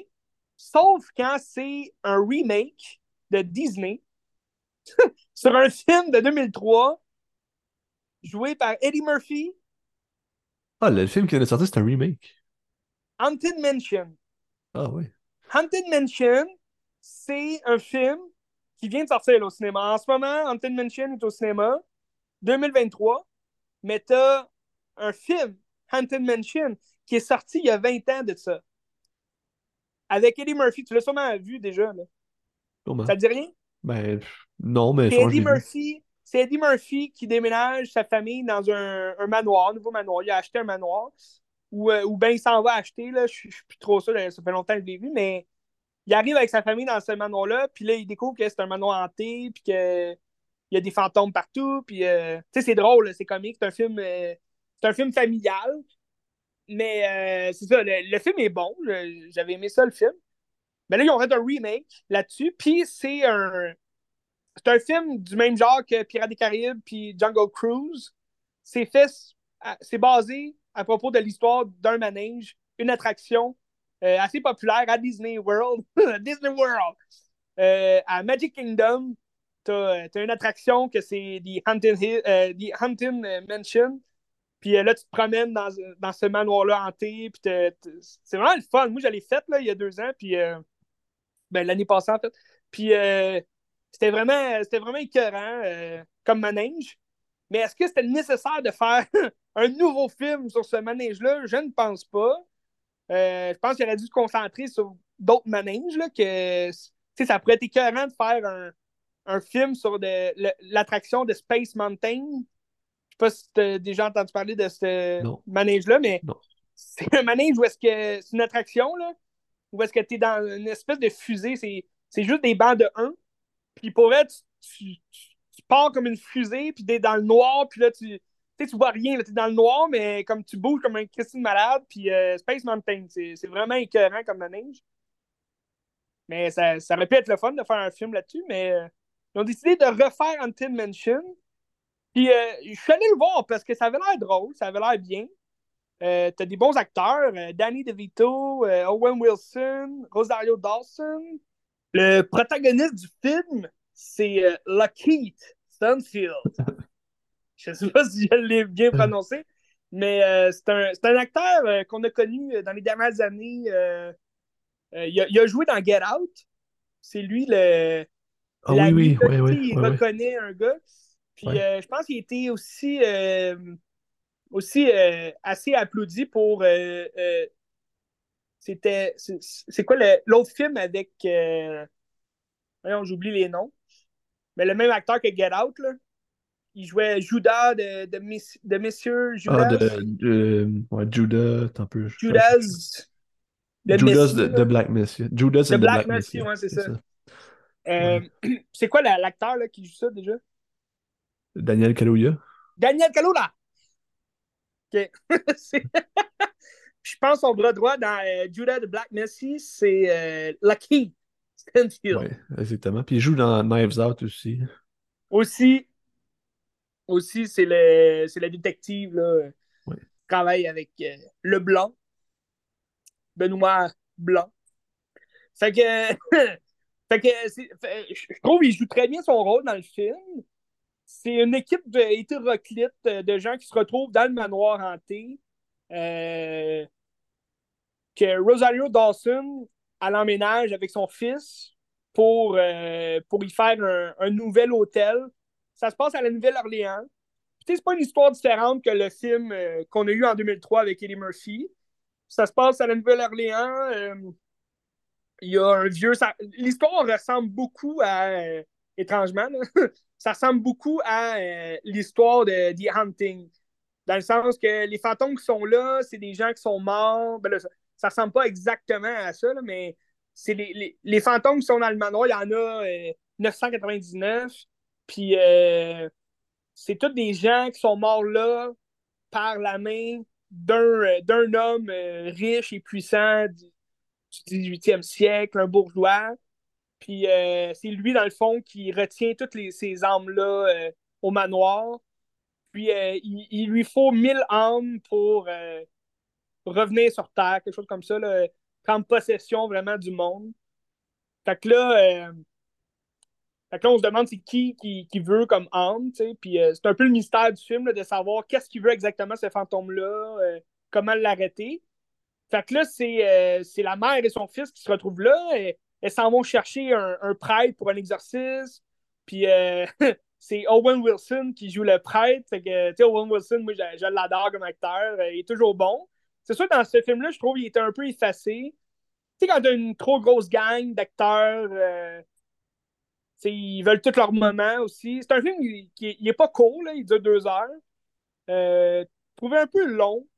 C'est un, une histoire familiale. Euh, ça fait pas peur. C'est pas. Euh, c'est un film d'épouvante, mais c'est une comédie d'épouvante. C'est pas. Euh, je trouvais qu'on avait quasiment plus.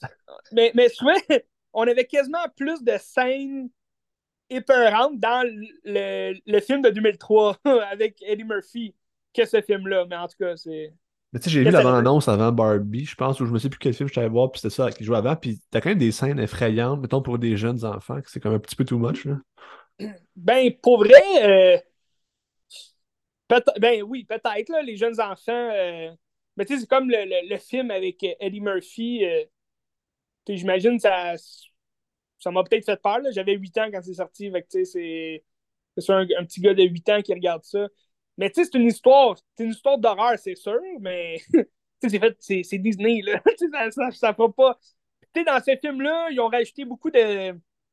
Ils ont rajouté de la musique, c'est la Nouvelle-Orléans, fait c'est sûr qu'ils vont.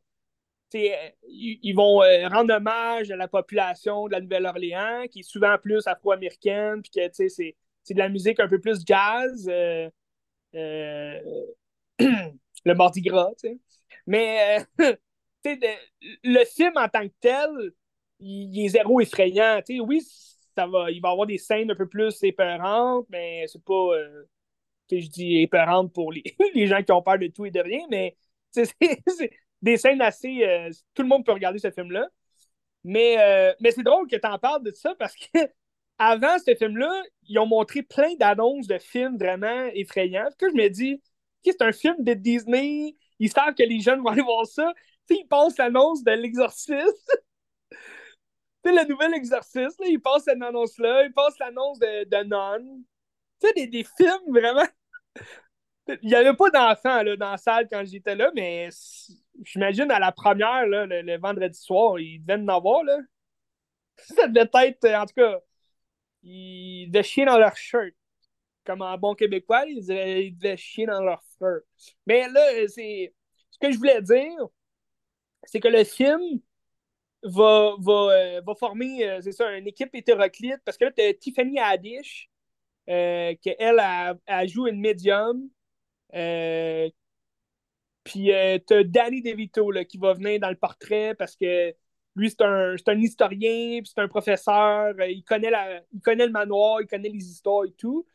Fait que c'est une équipe hétéroclite qui vont former une équipe pour. pour ben, dans le fond, ils n'ont pas le choix de former une équipe parce qu'ils sont coincés dans ce manoir-là. Ils peuvent sortir, mais les fantômes vont les suivre. Ils sont commentés à tout jamais tant qu'ils n'ont pas élucidé le mystère de qui a fait ça, puis pourquoi il a fait ça. Puis, euh, dans le fond, le, méchant, c'est Jared Leto là, qui, fait la voix. Tu vois pas, euh, tu, tu vois Jared Leto en photo, mais tu le vois pas là, dans le film. Il fait la voix du méchant.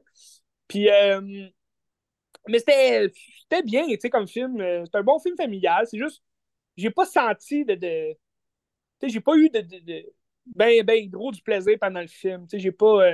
Il y a des belles scènes où est-ce que. Parce que le, le, le personnage de Lakeith Stanfield, il, y a une femme qui est décédée. Fait que là, lui, il va comme se remémorer ça. Puis, c'est euh, comme je disais plus tôt là, dans, dans Talk to Me, puis toute l'équipe, les, les fantômes vont vouloir attirer les âmes les plus en peine. Fait que c'est le même concept là, dans ce film-là. Il va, il va comme vouloir se faire attirer par ça. C'est un film qui était plaisant à regarder, mais sans plus. J'ai quand même eu plus de fun avec le film de 2003, Eddie Murphy. Euh, puis ce que j'ai moins aimé aussi, là, que je voulais te parler, c'est la réalisation vraiment désordonnée. Tu sais, quand tu te demandes au début, tu sais, le film de deux heures, mais admettons, je te dirais, les 45 premières minutes, là, je me sentais comme dans un film de YTV, là. Tu sais, les films de Nickelodeon, là, que c'est filmé vraiment tout croche. Parce qu'au début, t'es comme le jeune dans la maison hantée, puis, euh, puis là, c'est comme la première fois qu'il rentre dans la maison hantée, puis là, il, il, a peur, puis là, il y a des fantômes qui apparaissent, puis tu sais, c'est filmé comme en billet, puis là, il y a des gros plans, puis là, ça, puis je me sentais vraiment comme dans un film des années 2000, tu sais, de Nickelodeon. Puis, euh, Je trouvais ça cheap un peu comme réalisation.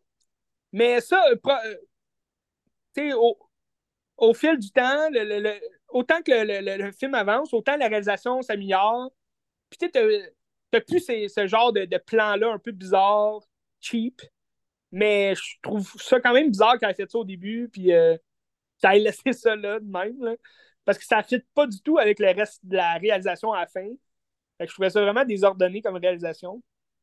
Euh, je ne sais pas trop qu'est-ce qu'elle a fait d'autre euh, ou qu'est-ce ben, qu'il a fait d'autre. C'est Justin Simine. Justin Simine, je, ne sais pas. je pense qu'il a fait un seul autre film qui parle des Afro-Américains. Bad Air, qui était sur Hulu. C'est un téléfilm. Il a fait une série télé, euh, Dear White People. Oh! puis à part ça, c'est pas mal ça. Dear White People, il a fait un, autre long métrage aussi en 2014. Fait qu'on pourrait dire que c'est peut-être son, son, premier grand film euh, grand public. Là. Oui, c'est ça. Mais c'était bien, c'était bien comme film, mais il faut s'attendre à un Disney. Là, c'est, c'est tranquille, relax. Ah, c'est ça, c'est une commande aussi. Là, ben, c'est ça. Puis moi, c'est la raison, tu sais, pourquoi faire un, un remake sur ce manège. Tu sais, je peux même y croire, là, tu sais, c'est un, un, bon manège euh, très populaire, mais tu sais, t'as d'autres manèges, là, euh, même de, de, de Tower. Euh, c'est quoi déjà le, le, ouais, le terror, Tower Terror, là, quelque chose comme ça? C'est un autre manège hyper le fun, très populaire. Tu sais, pourquoi tu fais pas un film? Je sais qu'il y en a déjà eu un, là, un petit film fait pour la télé, là, mais il aurait pu faire un bon film presque d'épouvante avec ça. C'est pourquoi refaire un film qui a déjà marché quand même? Il me semble ce film-là avait bien marché en 2003. C'est sûr que c'est pas un film que je me rappelle de 2003, tu sais. Parce qu'il y avait de la compétition en 2003, tu te rappelles? C'est quoi qui est sorti en 2003, Benz? Ben, Pierre des Caraïbes. Oui! OK. Christy, bien joué! Pirates des Caraïbes, un autre grand film de Disney, c'est sûr que ça a volé le flambeau à The Haunted Mansion. Mais tu sais aussi, ils sortent là pendant que c'est Barbie, Oppenheimer, puis Mission Impossible, puis comme c'est sûr qu'ils s'en débarrassent, puis ils savent que c'est pas Mais bon. c'est parce que c'est un film qui aurait été bien dans le temps de l'Halloween aussi, là. Ouais. Mais pourquoi tu le sors à l'été? Il me semble que t'as d'autres films, euh, tu sais, plus le fun de l'été que Haunted Mansion. En tout cas, je pense pas qu'ils l'ont sorti dans le bon temps. C'est juste ça. J'ai hâte de voir comment il va faire au box-office, mais les critiques sont pas pires. Les critiques sont pas pires. Mais c'est des bons acteurs aussi, tu sais, Owen Wilson. D'ailleurs, Owen Wilson qui jouait dans, tu sais, j'allais dire tantôt, dans le remake de The Hunting. Oui. Tout est dans tout. Mais euh, tu sais, te restait-tu un film à jaser? Non, j'ai fini. Ok, fait que j'y vais direct avec ma dernière euh, présentation aujourd'hui, qui est reliée à Disney aussi. Euh, Secret Invasion. Ça, ça met-tu la table à quelque chose qui s'en vient ou c'est une série à part entière? Secret Invasion, c'est une série Disney Plus du MCU qui raconte l'une des plus grandes histoires de Marvel Comics. Les gens avaient très hâte de voir cette histoire-là à l'écran. Pour ma part, je, ben, comme toutes les séries qui ont fait Disney Plus, J'aurais aimé mieux voir un film de ça parce que une série Disney Plus, ils, ont, ils ont comme toujours pas appris leurs erreurs, comme quoi six épisodes d'une demi-heure, ça veut rien mm. dire. C'est... Pourquoi tu fais six épisodes d'une demi-heure à place de faire un film de deux heures et demie, qui va bien raconter tout, puis euh, que les, les gens vont pas euh, les gens vont pas pleurer parce que une demi-heure, il se passe rien, puis qu'à la fin, il y a une révélation, puis il faut attendre une semaine avant d'écouter l'autre émission. Mais encore une fois, c'est une série de six épisodes. De... Ben là, celui-là, il y avait des épisodes un peu plus longs. Là. Il y en a une, je pense, ça a duré une heure. Quand même. Il faut leur donner ça. Ils en font une de une heure. Mais, euh, mais c'est un épisode qui se passe rien par tout. Secret Invasion, c'est l'histoire des Skrulls, qui, euh, qui est une, euh, une race extraterrestre qu'on a découvert dans le MCU là, présentement. On les a découverts dans Captain Marvel, qui se passait en 1990, dans les années 90. Puis les Skrulls descendent sur Terre, puis le, eux autres, leur pouvoir, c'est surtout de prendre l'apparence de quelqu'un d'autre. Fait qu'ils volent comme l'identité des autres, puis là, ils, se faufilent dans la masse. Puis dans le fond, eux, euh, à la fin du film, tu apprends qu'ils sont gentils finalement. Ils viennent en paix. c'est une entité extraterrestre, mais, ben pas une entité, c'est une race extraterrestre, mais euh, ils viennent en paix parce que leur, leur euh, planète a été décimée par les, les cris. Fait que là, c'est comme une guerre entre extraterrestres. Là. Les cris, c'est une autre race. Puis, euh, puis là, il y a Nick Fury dans Captain Marvel. Puis Nick Fury, ben c'est, comme le premier du Shield à être en contact avec les Skrulls. Fait la, la série Secret Invasion, c'est comme un peu la suite de Captain Marvel, c'est-à-dire que là, tu retrouves Nick Fury qui reprend contact avec les Skrulls, qu'il a, euh, a gardé quand même sur Terre, il a comme hébergé sur Terre sans le dire à personne. Puis euh, les Skrulls, eux autres, dans le fond, ils attendaient que Nick Fury trouve une nouvelle planète pour eux. Finalement, ça ne s'est jamais fait. Fait sont encore sur Terre depuis 1990. Puis là, il, y a une partie de la communauté Skrull qui veulent se venger en décimant la race humaine puis en prenant le contrôle de la Terre pour rester là une fois pour toutes parce qu'ils sont sûrs qu'ils ne seront pas acceptés sur Terre. Fait que, euh, comme leur pouvoir, c'est de prendre l'identité des gens, ben là, ils endorment les gens, puis ils prennent comme leur, identité, puis là, ils sortent, euh, ils sortent dans les rues, puis ils se font passer pour la femme de l'un, pour la, femme de l'autre, le président de tel pays. Fait que c'est quand même dangereux, un scroll, parce qu'il peut être n'importe où, n'importe qui peut être un scroll. Puis c'est ça aussi la force de cette histoire-là, de Secret Invasion, c'est que n'importe qui, même un Avengers, peut devenir un scroll. Fait que c'est ça qui est incohérent.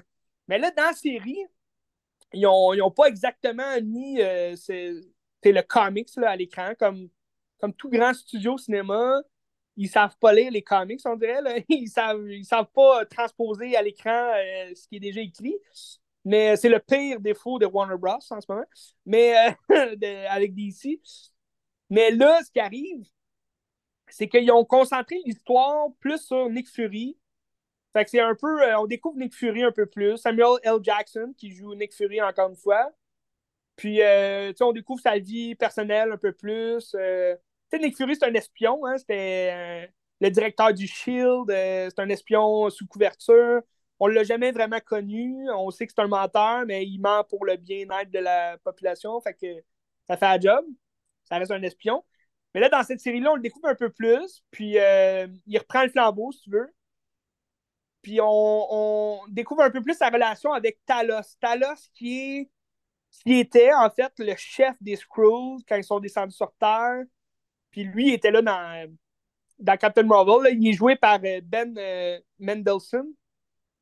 Puis, euh, c'est le mec qu'on son nom, mais c'est c'est le, le, le, le, méchant dans Rogue One, Ben Mendelsohn. Son visage va te dire de quoi. Bref, Talos, lui, il est du côté de Nick Fury. Tu l'as vu? Exact. Ben Mendelsohn. Talos, qui est du côté de Nick Fury, c'est comme son meilleur ami, si tu veux. Fait que à deux, à eux seuls, ils vont essayer d'empêcher les Skrulls qui se, qui se forgent une, armée, si tu veux. Parce qu'il y a, y a, une, y a une, tête euh, dirigeante de ces Skrulls-là qui veulent se rébeller.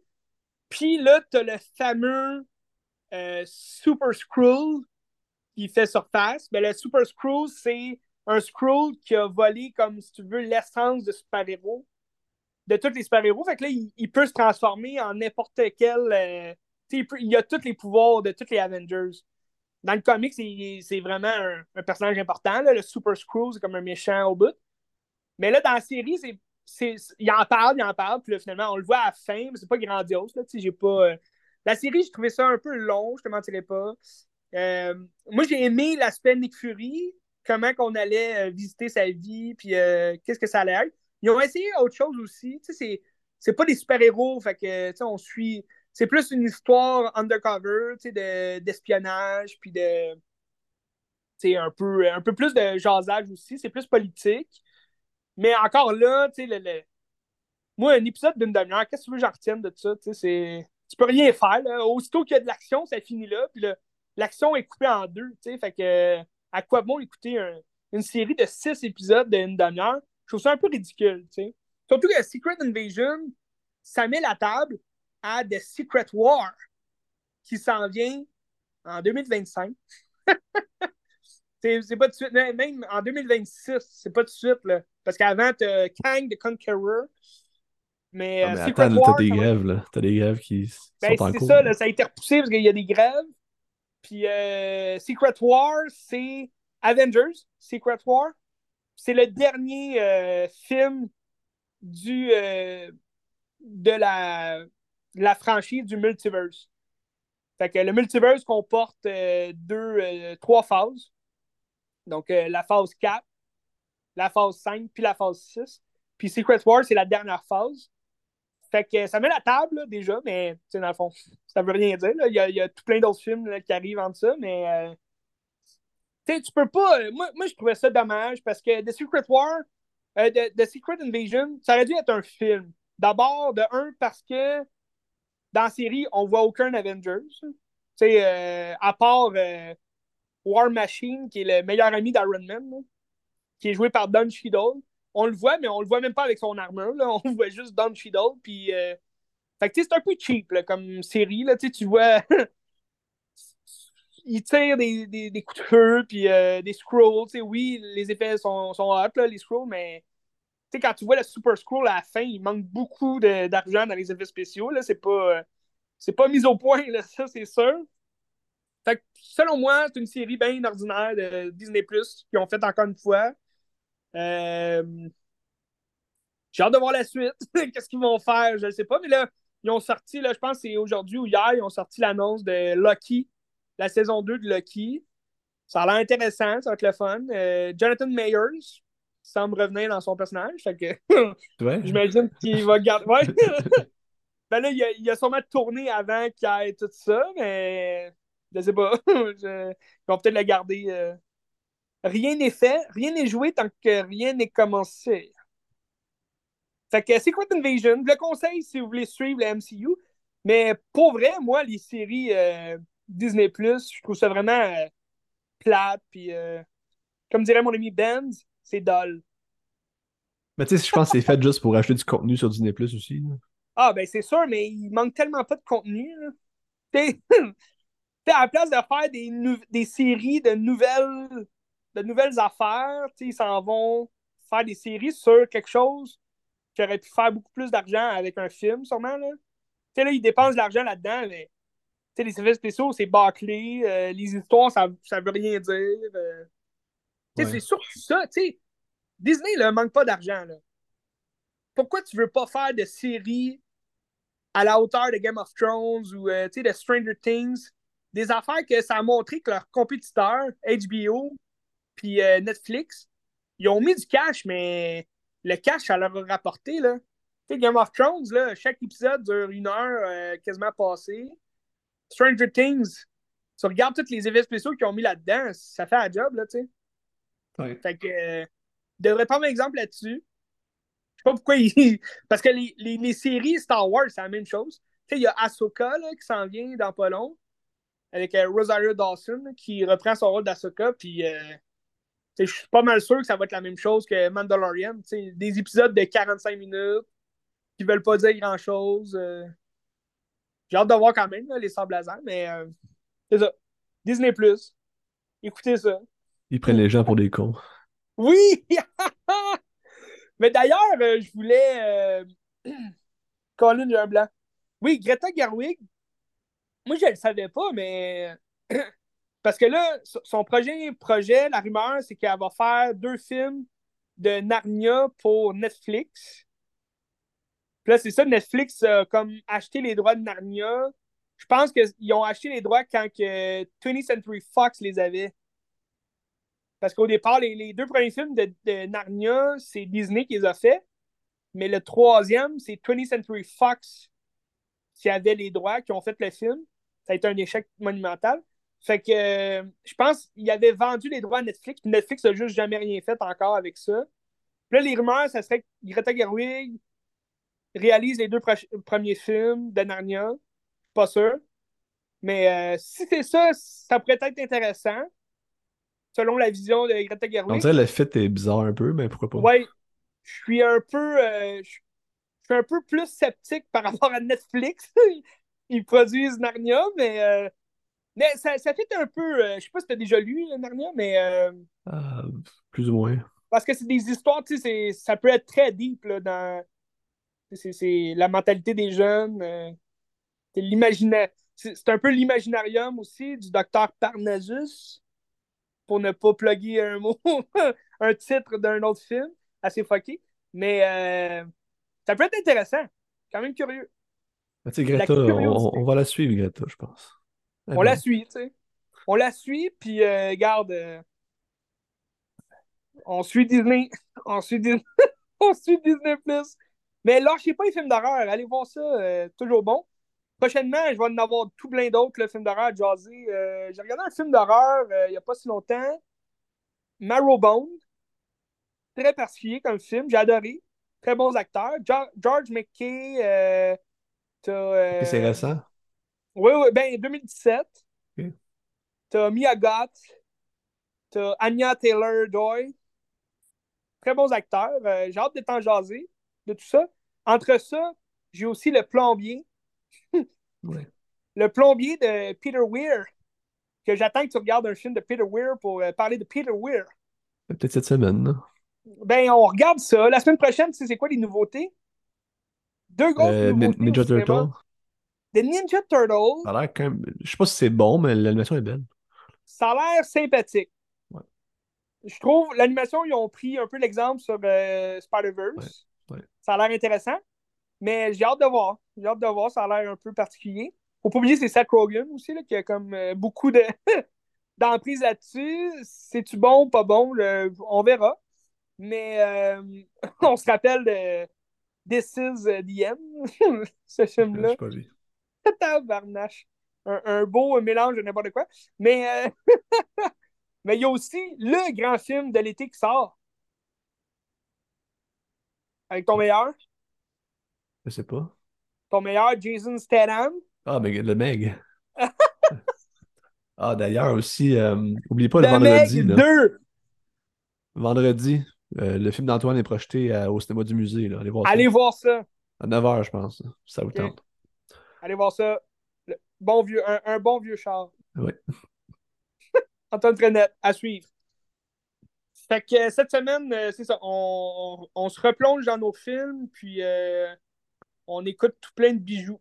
Moi, je vais peut-être aller voir euh, Funny Games US à Cinémathèque mercredi, mais peut-être pas, on verra. Très intéressant. Ok. Très intéressant. J'ai jamais vu l'original, puis j'ai jamais vu le US. Moi, j'ai vu le premier, ben, le- lui autrichien, puis là, c'est ça. Ouais. Je pourrais voir lui, celle-là. On verra. C'est la même chose, plan pour plan? les deux, c'est Michael. euh, Haneke. Mais c'est le même film, plan pour plan, là. C'est la même chose. Ouais, c'est ça. Quand même intéressant. Ouais. refaire, un- refaire le même, même film, point par point. Ouais. C'est peut-être ça qu'il aurait dû faire pour The Hunting. Et sur ce, on se demande toujours qu'est-ce que tu regardes?